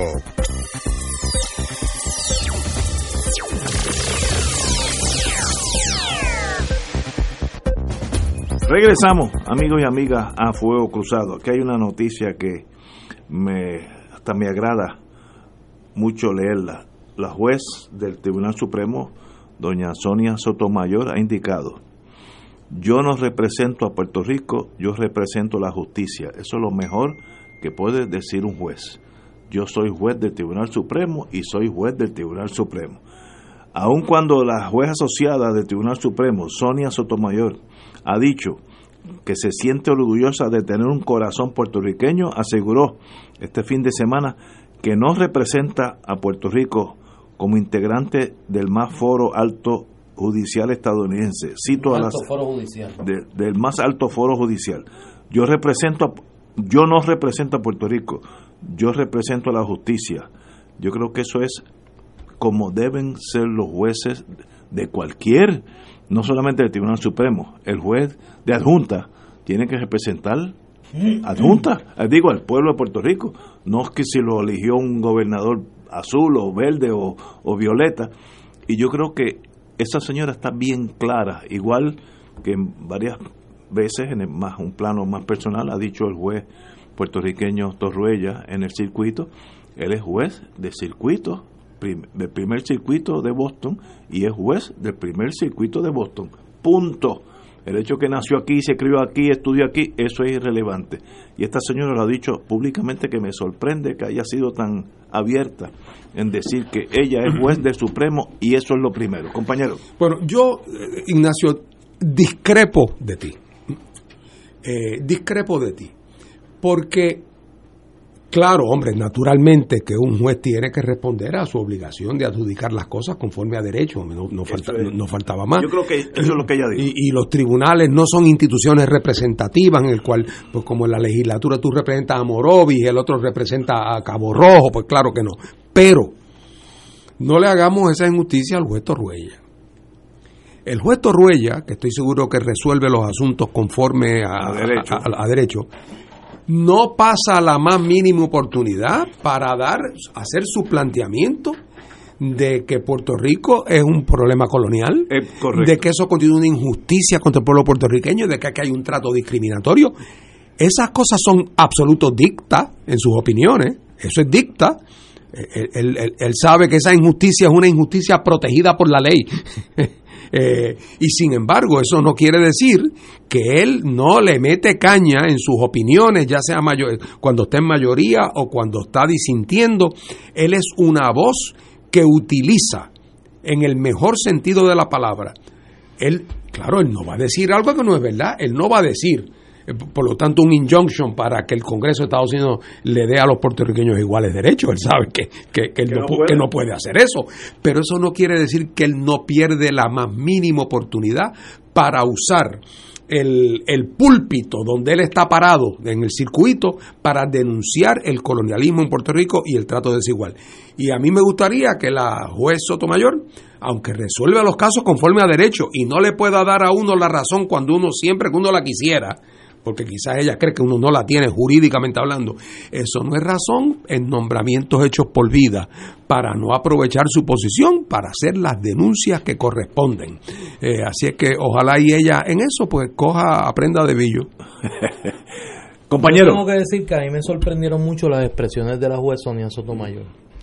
Y ella, ella está mandando un mensaje. ¿Por me sorprendieron mucho porque la juez Sotomayor a contrario censo, como dicen ustedes los abogados, en esa misma en esa misma oportunidad que se da en el contexto de una presentación que hace el pasado sábado en Plaza Las Américas, auspiciada por eh, Casa Norberto, de un libro que recién acaba de publicar de eh, para niños, de cuentos infantiles sobre el interés el, provocar el interés en la lectura de los niños y cómo la lectura es fundamental, pues ella hace toda este relato de la importancia que tuvo en su niñez el que su madre y su abuela le mantuvieran viva su identidad puertorriqueña, el uso del español, y entonces cuando se decanta por esa vía, y ojo, Sonia Sotomayor no tiene desconocimiento sobre el tema de, la condición política de Puerto Rico, porque es autora de una tesina sobre Luis Muñoz Marín, donde en dicha tesina demuestra que tiene un conocimiento bastante mayor que el común de los mortales sobre el tema de la relación entre Puerto Rico y Estados Unidos. Ahí es ese contexto y ese pasado no me encuadran con esas expresiones de Sonia Sotomayor. ¿Qué mensaje ella habrá querido enviar si alguno? Ahí hay algo porque Pues no sé, pero pero no es o sea, ese ese comentario no responde ni a lo que ha sido su pasado ni al ni, ni a la influencia de ese pasado de ese pasado en quien ella es hoy, expresado por ella misma en ese mismo momento.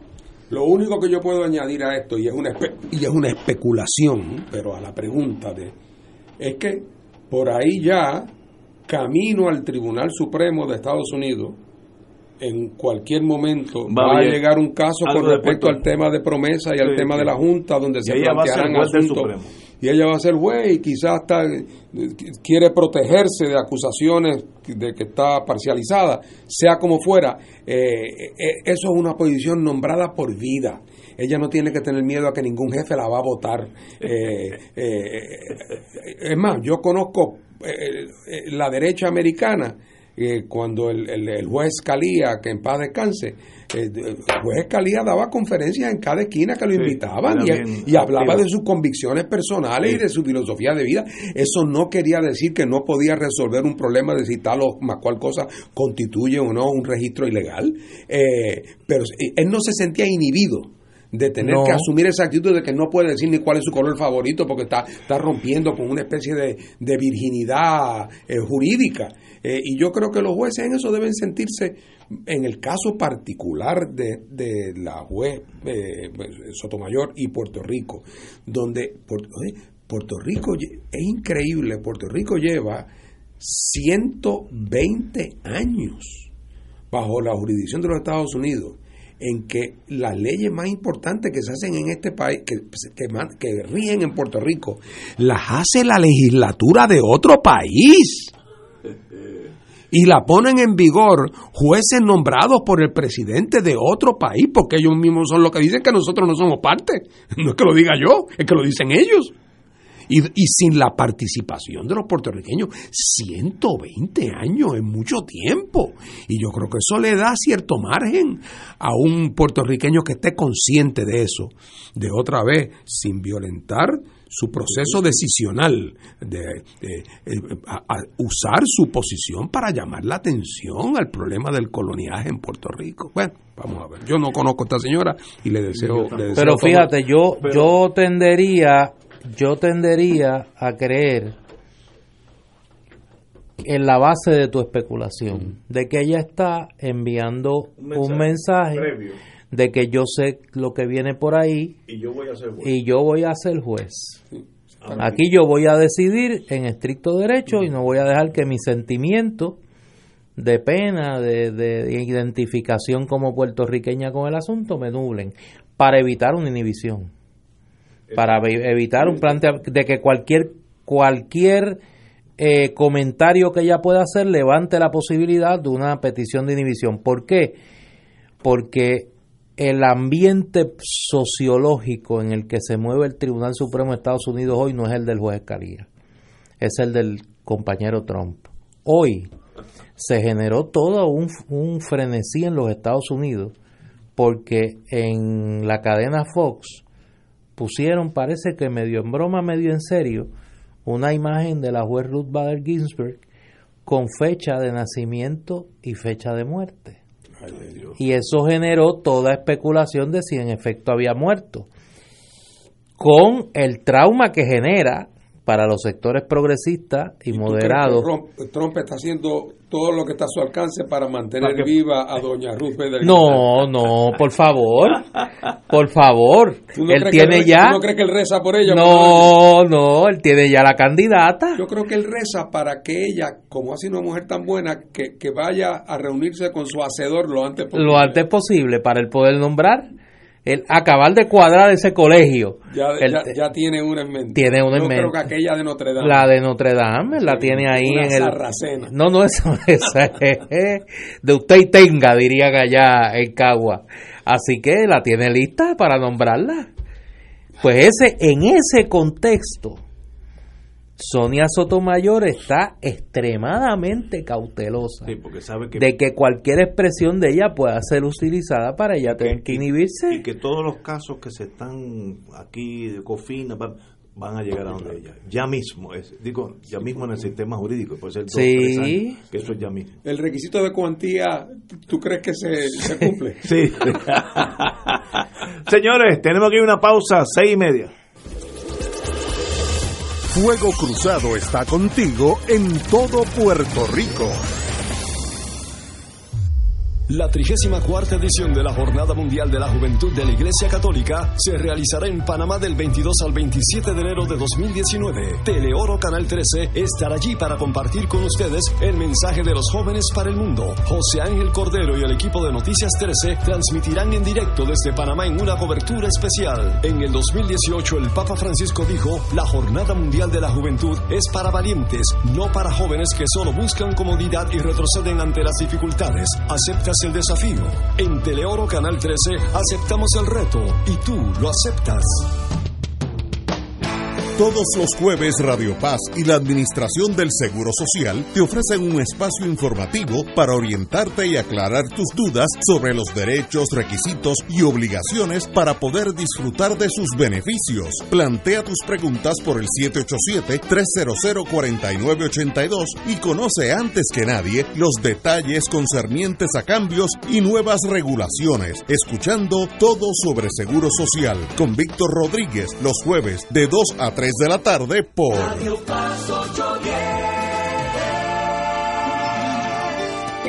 Cómprame un sistema solar y escúchame aquí en Radio Paz. Todos los viernes a las 4 y 30 de la tarde te espero para que me cuentes tus inquietudes acerca de placas solares con baterías. Comunícate conmigo, soy Luis Enrique, al 787-536-7938 de Solar Store. Cómprame un sistema solar.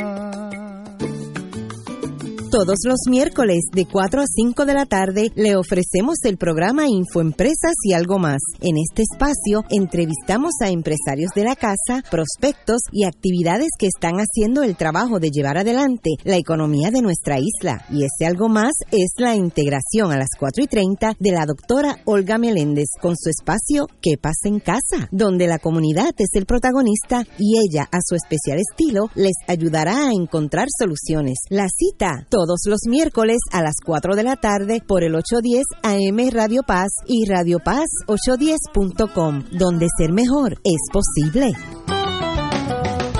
Escucha los sábados a las 5 de la tarde para servirte un programa del Colegio de Profesionales del Trabajo Social de Puerto Rico con los temas de interés a la comunidad Recuerda, los sábados a las 5 de la tarde para servirte por Radio Paz 810. Y ahora continúa Fuego Cruzado.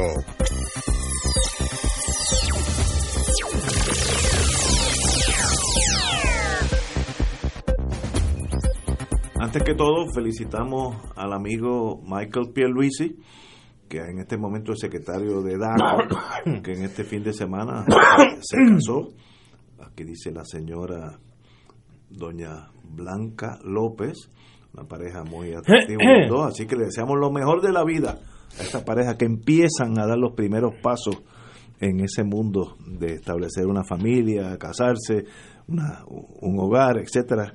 Hemos pasado por allí algunos de nosotros con, los machucones y las heridas del tiempo. Así que le deseamos al señor Pierluisi la mejor de la vida con su querida esposa, que muy guapa es. los dos son muy bien parecidos. Oye, eh, este programa, este programa no es un programa de deporte, lo sé.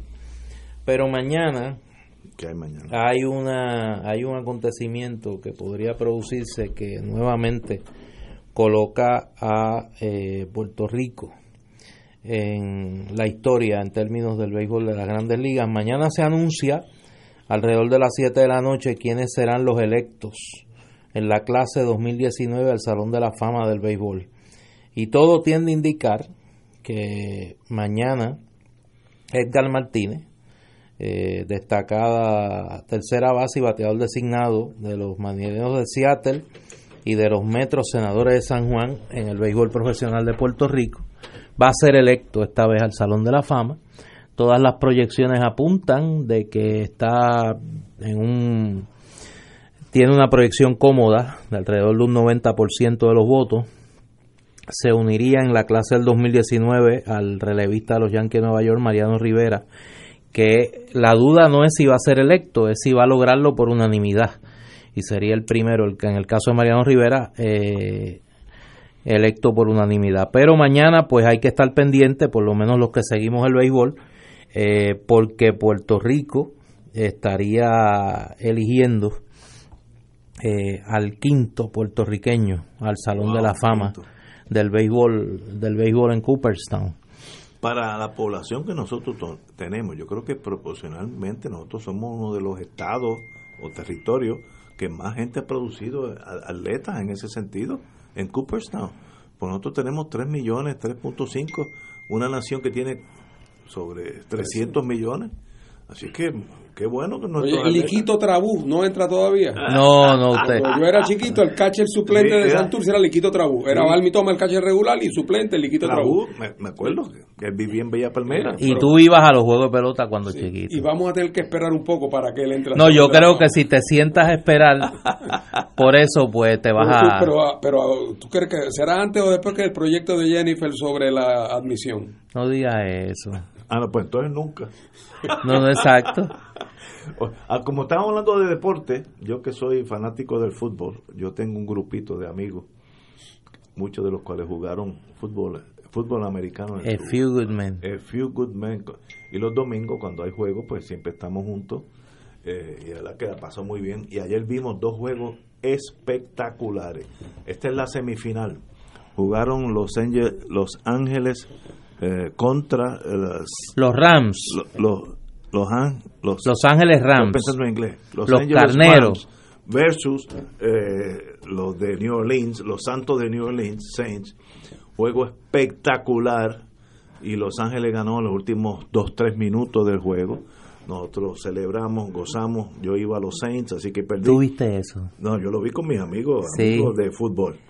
Eh, y entonces, eh, a las 7 y 40 por ahí empezó el segundo juego que yo pensaba que Kansas City iba a ganarle a, New England, que es mi equipo favorito, pero veía a Kansas City con un empuje de juventud. El quarterback de ellos, que es la posición más importante, tiene 23 años, McMahon, algo así se llama, eh, extraordinario joven. Y yo dije, oye, y a los últimos dos minutos es que New England le pasa por encima a, Kansas City. Así es que. Pero ese desarrollo de New England como un equipo bueno es reciente, ¿verdad? New England sí, los últimos 10 años. Bueno, es que yo estudié en Boston, bueno, hace mil años, yo no me di cuenta, ¿no? Estaban los New England Patriots, pero, francamente era un equipo muy, muy flojo, muy flojo. últimamente... Eh, llevan pero se ha convertido en, no, una potencia. los New York Yankees son los Yankees del fútbol americano. Este y el, quarterback es, con el perdón para los fanáticos de New England de compararlo con los Yankees pero pero pero muy bueno. De aquí a dos semanas este este domingo entrante no el próximo es el Super Bowl así que prefiero y cuéntenos para los que no le creen qué usted hace el domingo del Super oh. Bowl esto es como, como levantarse una ceremonia. Hay un ritual, hay un ritual. Así no, la gente no lo cree. como la ceremonia del té de los sí. Cuéntelo, cuéntelo. ¿Cuál es su, cuál es su, Primero, como yo puedo su protocolo para ver el Super Bowl? Como yo puedo comprar en el PX, yo me encargo del vino. Sí. Y uno que otro que pide hard liquor, que son big, time. Yo me encargo de eso. Y eso son cantidades. No, no, entonces vienen los muchachos todo el mundo por encima de los razonables. que son italianos traen una lasañita, pero buena, cada cual y la pasamos muy bien, entonces apostamos una o que otra botellita de vino. Pero eso empieza como dos horas antes de que de que tiren la peseta, de que tiren la peseta a ver quién. No, y gozamos. ¿Quién saca? Lo, importante es que esa, ese protocolo previo al juego se dé con suficiente intensidad como para que si el equipo de uno pierde, pues a uno no le importa. Si el resultado es inmaterial, al final el resultado del juego es inmaterial. Oye, cambiando el tema radicalmente, las, las comunicaciones hoy en día no permiten a uno leer posteriormente a una gran tragedia. Yo estoy viendo televisión en, en el fin de semana. En México hubo un grupo de personas, un pueblito, que rompen un tubo, un viaducto de petróleo. México un productor importante de petróleo. Y, y la gente rompe y salió un chorro, como cuando se rompe un tubo de agua aquí, un chorro de 5 o 6 pies para arriba. Y todo el mundo con este, botellitas y cosas cogiendo petróleo, estoy seguro, para gasolina. Gasolina, sí. Eh, perdón, cuando digo petróleo es gasolina, para calentarse en sus casas, porque allá el frío es frío. Y yo le estoy diciendo a mi esposa, oye, pero esa gente no sabe que eso puede coger incendio. Y en el momento que digo la O del incendio, ahí mismo hubo una clase de explosión, como si hubiera sido una bomba atómica, que eso se prendió en candela y todos los que estaban allí, niños, hombres, mujeres, de todo, desaparecieron en una llamarada explosiva en televisión vivo, porque la gente lo estaba filmando digo, hoy en día tú no puedes esconder las tragedias del mundo porque las ves casi live en televisión. Y qué, qué gran tragedia eso, donde gente, porque ahí hay desesperanza cuando tú tienes que romper un tubo de gasolina para alimentarte, tener algo con qué hacer la comida, etcétera, calentarte de noche. Y sabiendo que hay ese potencial de explosión, te la juegas. Yo creo que fue una de las tragedias más visuales que yo he visto en mi vida entera. Es una cosa como si hubieran tirado una bomba de napalm en Vietnam a, 200, 300 personas que estaban allí. Se incineraron a nivel que ahora la, la, en México está buscando el DNA de lo que quedó de algunos, de lo que quedó de algunos. Una cosa espantosa. Digo, qué, qué tragedia la humanidad con tanta, como no me acuerdo quién decía, había un general de la Segunda Guerra, un almirante, que decía, ¿por qué invertimos tanto dinero en la guerra? Con invertir la mitad hubiéramos ayudado a la, humanidad mucho más. Pero qué tragedia mexicana, visualmente mejor el nivel. Uno ve niños chiquitos que parecían antorchas. De, una cosa que yo, bueno, yo que tengo nietos, no, me, me muero yo también pero bueno. Oye, hay un caso que yo quisiera, yo quisiera aprovechar la presencia de Fernando aquí porque es un tema y no espero no estar revelando ningún secreto eh, de estado. de estado que por lo menos él y yo lo estamos lo hemos estado discutiendo en tiempos recientes que es el tema de la situación de la izquierda en este momento ¿En Puerto Rico? No, no, no, a nivel global. Ok, ok.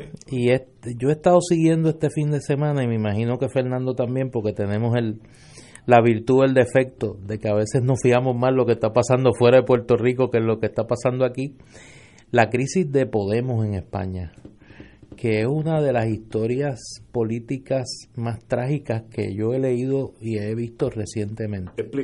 Podemos es el movimiento que surge en el 2015 como resultado de una explosión de insatisfacción social en España, particularmente dirigida por la juventud, contra el bipartidismo, tradicional. y contra la, situación económica y social que se vivía en España en aquel momento, la corrupción particularmente de la clase política y el desgaste de los dos grandes partidos, el Partido Popular Español, siempre añado el apellido, para que eh, nadie se confunda, porque fácilmente... como ambos son de derecha... Sí, por eso, pero porque puede ser fácilmente confundible, ¿no?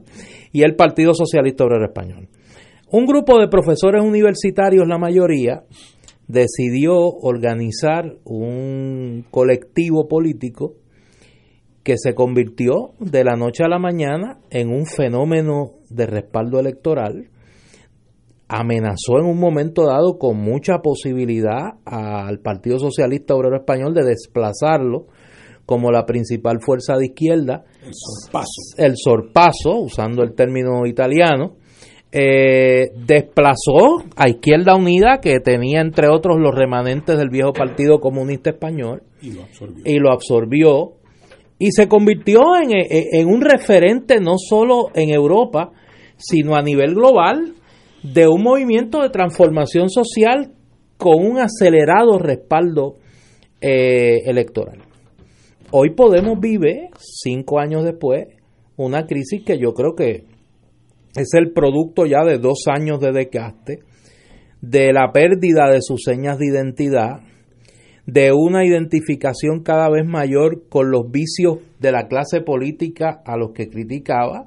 A uno de sus líderes, su principal líder Pablo Iglesias, pues se le acusó con pruebas, se le señaló que luego de haber criticado a los políticos que vivían en casas ostentosas, pues se compró un chalet, como dirían ayer por allá por mi barrio, a todo eh, y que pues ha tenido pues serios traspiés en mantener la imagen de pulcritud moral de Podemos frente a los demás partidos y su alter ego político, eh, su mano derecha, Íñigo Errejón, que ya lo había enfrentado al interior de Podemos sin éxito, eh, finalmente decidió montar eh, casa paralela con la alcaldesa de Madrid, Manuela Carmena, que había desarrollado ahí un proyecto de convergencia política interesantísimo, donde además de la izquierda, pues sumaba unos colectivos sociales en Madrid, logró arrebatarle la alcaldía de Madrid al Partido Popular y un poco queriendo reproducir ese modelo a escala de la comunidad de Madrid, pues Íñigo Errejón llega a un acuerdo político con ella que le ha costado una, la, expulsión práctica de Podemos y hoy no le queda más remedio que renunciar a su escaño en el Parlamento español, abandonando esa tribuna en aras de continuar su proyecto político con la alcaldesa de Madrid y poniendo yo creo que en vilo la existencia de lo que hace, repito, cinco años fue un movimiento que generó muchísimas esperanzas como un referente no solo en España, sino fuera de España. Donde están descorchando las botellas de champán, naturalmente, es en el PSOE. Claro. El Partido Socialista Obrero Español, que eh, de, donde, de donde salió una buena parte de lo, del apoyo que nutrió eh, a, Podemos eh, y que en un momento dado, como tú señalaste, en las encuestas parecían casi que estaban cuerpo a cuerpo. el, ahora, el grupo Podemos Primero, desde el principio, fue un grupo, como tú también señalaste, que se convierte en el instrumento para proyectar el desencanto de la izquierda eh, con el PSOE, con la situación de crisis española, eh, con lo que había sido el gobierno de Zapatero y con un gran afán de renovación. Eh, pero como pasa tantas veces en la vida eso no es suficiente, porque esa fuerza tú puedes momentáneamente eh, dirigirla, pero llega un momento en que si no logras crear una estructura eh, que sea una estructura racional, donde haya auténtica unidad de mando, que sea orgánica, te corres el riesgo de que se te vayan escapando por las esquinas. Y entonces Podemos nunca llegó a ser, es verdad que ha tenido muy poco tiempo, eh, vamos a ser justos, nunca logró tener la estructura orgánica suficientemente fuerte. Por ejemplo, pues en, en unas provincias gobierna con uno, en otros cogobierna con otro, eh, tiene nombres distintos en distintas comunidades autónomas y lo que resultó después más peligroso, que llegó el momento en que las discrepancias entre Errejón, que tiene sus seguidores, y Pablo Iglesias, que tiene los suyos, eh, y que eh, dentro de la organización prevaleció Pablo Iglesias, eh, el problema es que cada uno de ellos dos tiene eh, un cronograma político personal distinto. Pablo Iglesias, su aspiración es a ser presidente de España y él sabe que eso requiere unos tiempos, mientras que el otro no tiene por qué esperar a esos tiempos porque él tiene una ambición a corto plazo más cercana, más inmediata, que es lograr presidir en la Comunidad Autónoma de Madrid. Lo que pasa es que para presidir la Comunidad Autónoma de Madrid, con la marca de Podemos solo no puede llegar. No puede llegar. Entonces, por lo tanto, estaba en interés de él entrar en un acuerdo con la alcaldesa de Madrid, eh, Manuela Carmona, que no era conveniente a los intereses de Podemos a nivel de toda España y que le creaba problemas de precedente a Pablo Iglesias y por lo tanto eh, el rejón le pasó, como, como decía el viejo dicho, el amor y el interés se fueron al campo un día y más pudo el interés que el amor que te tenía y de momento el rejón vio el cielo abierto a la posibilidad de una candidatura única de izquierda en Madrid a la comunidad, pero para eso tenía que pagar el peaje de Carmona. Que era originalmente el objetivo político de de Podemos en así general. Es, así es. Una candidatura unida de la izquierda en Madrid. Pero eso era así mientras el Rejón no se visualizaba como un contrincante de Pablo Iglesias. Claro. Pero tan pronto empezó a adquirir vida propia e incluso formalizó su distanciamiento, pues llegó el momento ahora que la que donde pone el ojo el Rejón eh, sería su triunfo una derrota brutal para Pablo Iglesias Así es que el asunto ha llegado, pero la política española, claro, se ha transformado dramáticamente desde esos momentos donde reinaba el bipartidismo. Ahora hay cuatro partidos eh, importantes, más un quinto partido que ahora está causando sensación, que es el partido Vox, la ultraderecha, se, se articula políticamente en España. Eh, así es que. Como le llamaría Ignacio, los muchachos. y oye, y, y, en el fondo debajo de lo que ha sido el detonante de todo esto, además de la crisis económica, el otro detonante ha sido el problema territorial. En efecto, ¿qué hacer con el tema catalán? Porque eh, y, mientras los políticos españoles tradicionales, y en esto me refiero a PSOE y PP, no se pongan, no se den cuenta, como se dio cuenta todo el mundo que llegue el momento en que tú no puedes seguir prohibiendo el divorcio. Que hay circunstancias. Tú lo más que puedes hacer es aspirar a reglamentarlo, pero prohibirlo no. Una vez que una de las parejas no quiera a la otra, tú podrás aguantarlo por unos meses, pero tarde o temprano eso no se puede sostener. Y tú no puedes sostener dentro de España a Cataluña cuando la mitad de la población por lo menos dice, mira, yo me quiero ir y cuando tres cuartas partes dicen, yo no necesariamente quiero irme, pero estoy dispuesto a que se vote sobre si nos vamos o no. Entonces tú no puedes, en estos tiempos modernos, un, el Estado español no puede tener preso a gente porque quiere votar. Y, ahora hay presos que llevan casi un año prisión, presos sin fianza en las cárceles españolas, políticos serios, hombres honrados y honorables, por el pecado de haber puesto una urna para que la gente dijera si quería o no que Cataluña fuera un país independiente cuando al Estado español le bastaba con determinar que aquello no sería jurídicamente vinculante, pero de convertirlo en un delito. O sea, estamos hablando de un momento, claro, Vox responde a eso, eh, con eso trató de ganar votos la, la derecha, y el PSOE eh, tratando de, de, de, de, no salirse dentro de, su, de, las posibilidades de llegar primero o segundo, también se alineó con esa política de Estado. Así es que estamos viviendo un momento interesante en la política española, como se está viviendo en la política de casi todos los países europeos y en Estados Unidos también. Sí, yo creo que es un momento, es un momento, de mucha ebullición política. Una gran convulsión política. Eh, y y así es que... Que su efecto reflejo tendrá en otras playas. Ah, naturalmente. Porque en ese caso de Rejón, a mí se me antoja pensar que entre el dilema del proyecto y la estructura, el Rejón escogió el proyecto. Y dijo, si para que el proyecto siga adelante yo tengo que montar una estructura distinta, pues me voy, porque la gran aspiración de Podemos en Madrid era la candidatura unificada de la izquierda española. ¿Por qué? Para evitar el fenómeno andaluz. ¿Por qué en Andalucía se produce el resultado que se produce un gobierno de derecha? Por la gran abstención de los votantes tradicionales del centro izquierda que ante el desgaste natural del PSOE que llevaba 30 años en el poder allí a nivel de la, de, de la comunidad de Andalucía y segundo el fraccionamiento de la izquierda que fue con tres con tres formaciones distintas de selección. Y porque paradójicamente el tema catalán, que uno diría que tiene ah, que ver eso con Andalucía, no, es que una tercera parte de la población de Cataluña de origen, de origen andaluz. De origen andaluz, y eso le tienen terror a la independencia de Cataluña porque piensan que van a ser objeto de discrimen en una Cataluña independiente. Por lo tanto, la posición del PP que es el portestandarte, al igual que Vox, de la posición antisecesionista, y entonces ahí el PSOE pagó el precio eh, de, de tratar de estar con Dios y con el diablo es que un país tan pequeño como es España, tan dividido en etnias diferentes, los vascos se consideran otro país.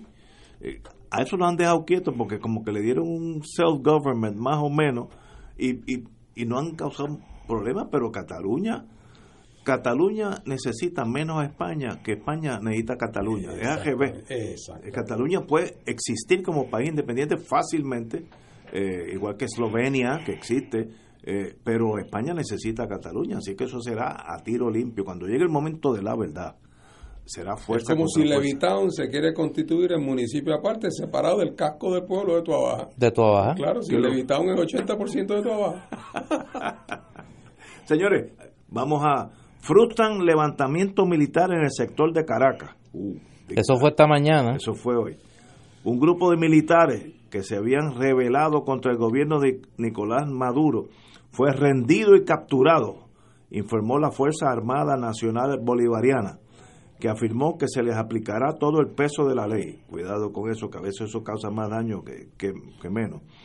En un comunicado, las Fuerzas Armadas explican que los insurrectos conformaban, conformaban un grupo reducido de militares de la Guardia Nacional Bolivariana, que eso es policía armada, como diríamos en España, y les acusa de haber robado un lote de armas de guerra en horas de la madrugada, así como de haber secuestrado bajo amenaza de muerte a cuatro agentes más. En otras palabras, ya es otro otro síntoma de que ese cada ese cuerpo tiene fiebre, eh, eh, si, no es fiebre de 40, pero es fiebre y hay que velar el, eh, Venezuela porque Venezuela está obviamente en la, la Cámara no acepta la gobernación de Maduro, Maduro dice que él es el presidente.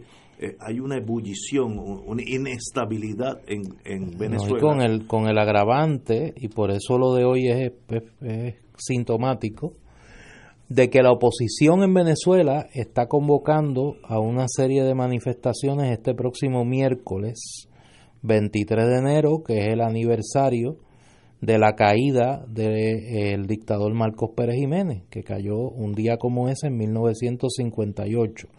Así que eh, este movimiento armado que se dio en un barrio de Caracas, de una guarnición que se levantó en almas temprano esta madrugada, que fue aplacada rápidamente por el ejército, una guarnición de la Guardia Nacional, eh, podría ser el anticipo de otros movimientos similares y de un miércoles que podría ser bastante movido en Venezuela. Así que va a haber que, que, observar qué pasa allí este, este miércoles. Claro, como todo tiene su eh, cosa del teatro del absurdo de Valle Clan Eh, el gobierno de Puerto Rico la semana pasada reconoció al presidente de la Asamblea Nacional Venezolana que se autoproclamó presidente de Venezuela. Me da cosa. Sí, no, yo me imagino que entonces las tropas de la Guardia Nacional puertorriqueña irán a Caracas a reforzar si se constituye un gobierno allí en Alma. mira, que uno, en esto, ¿no?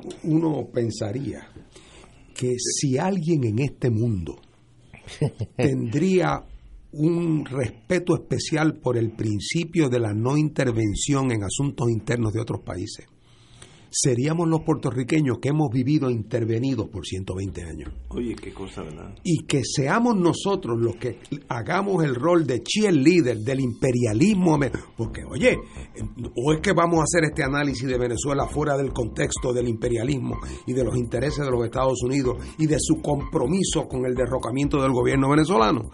Bueno, y entonces nosotros debíamos, en, en casos como ese, sostener el principio de la no intervención en los asuntos internos, porque abrirla, bajar esa guardia, es invitar a que los americanos hagan y deshagan como han hecho siempre.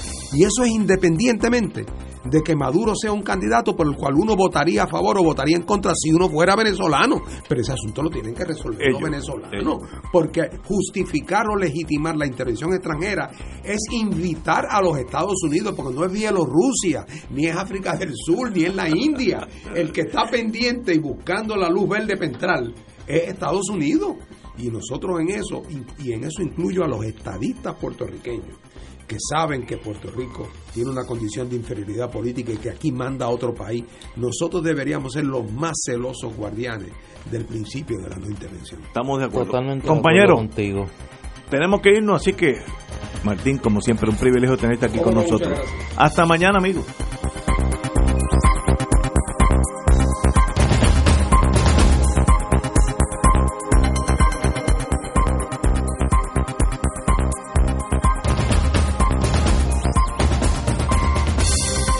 Esta emisora y sus anunciantes no se solidarizan necesariamente con las expresiones vertidas en el programa que acaban de escuchar.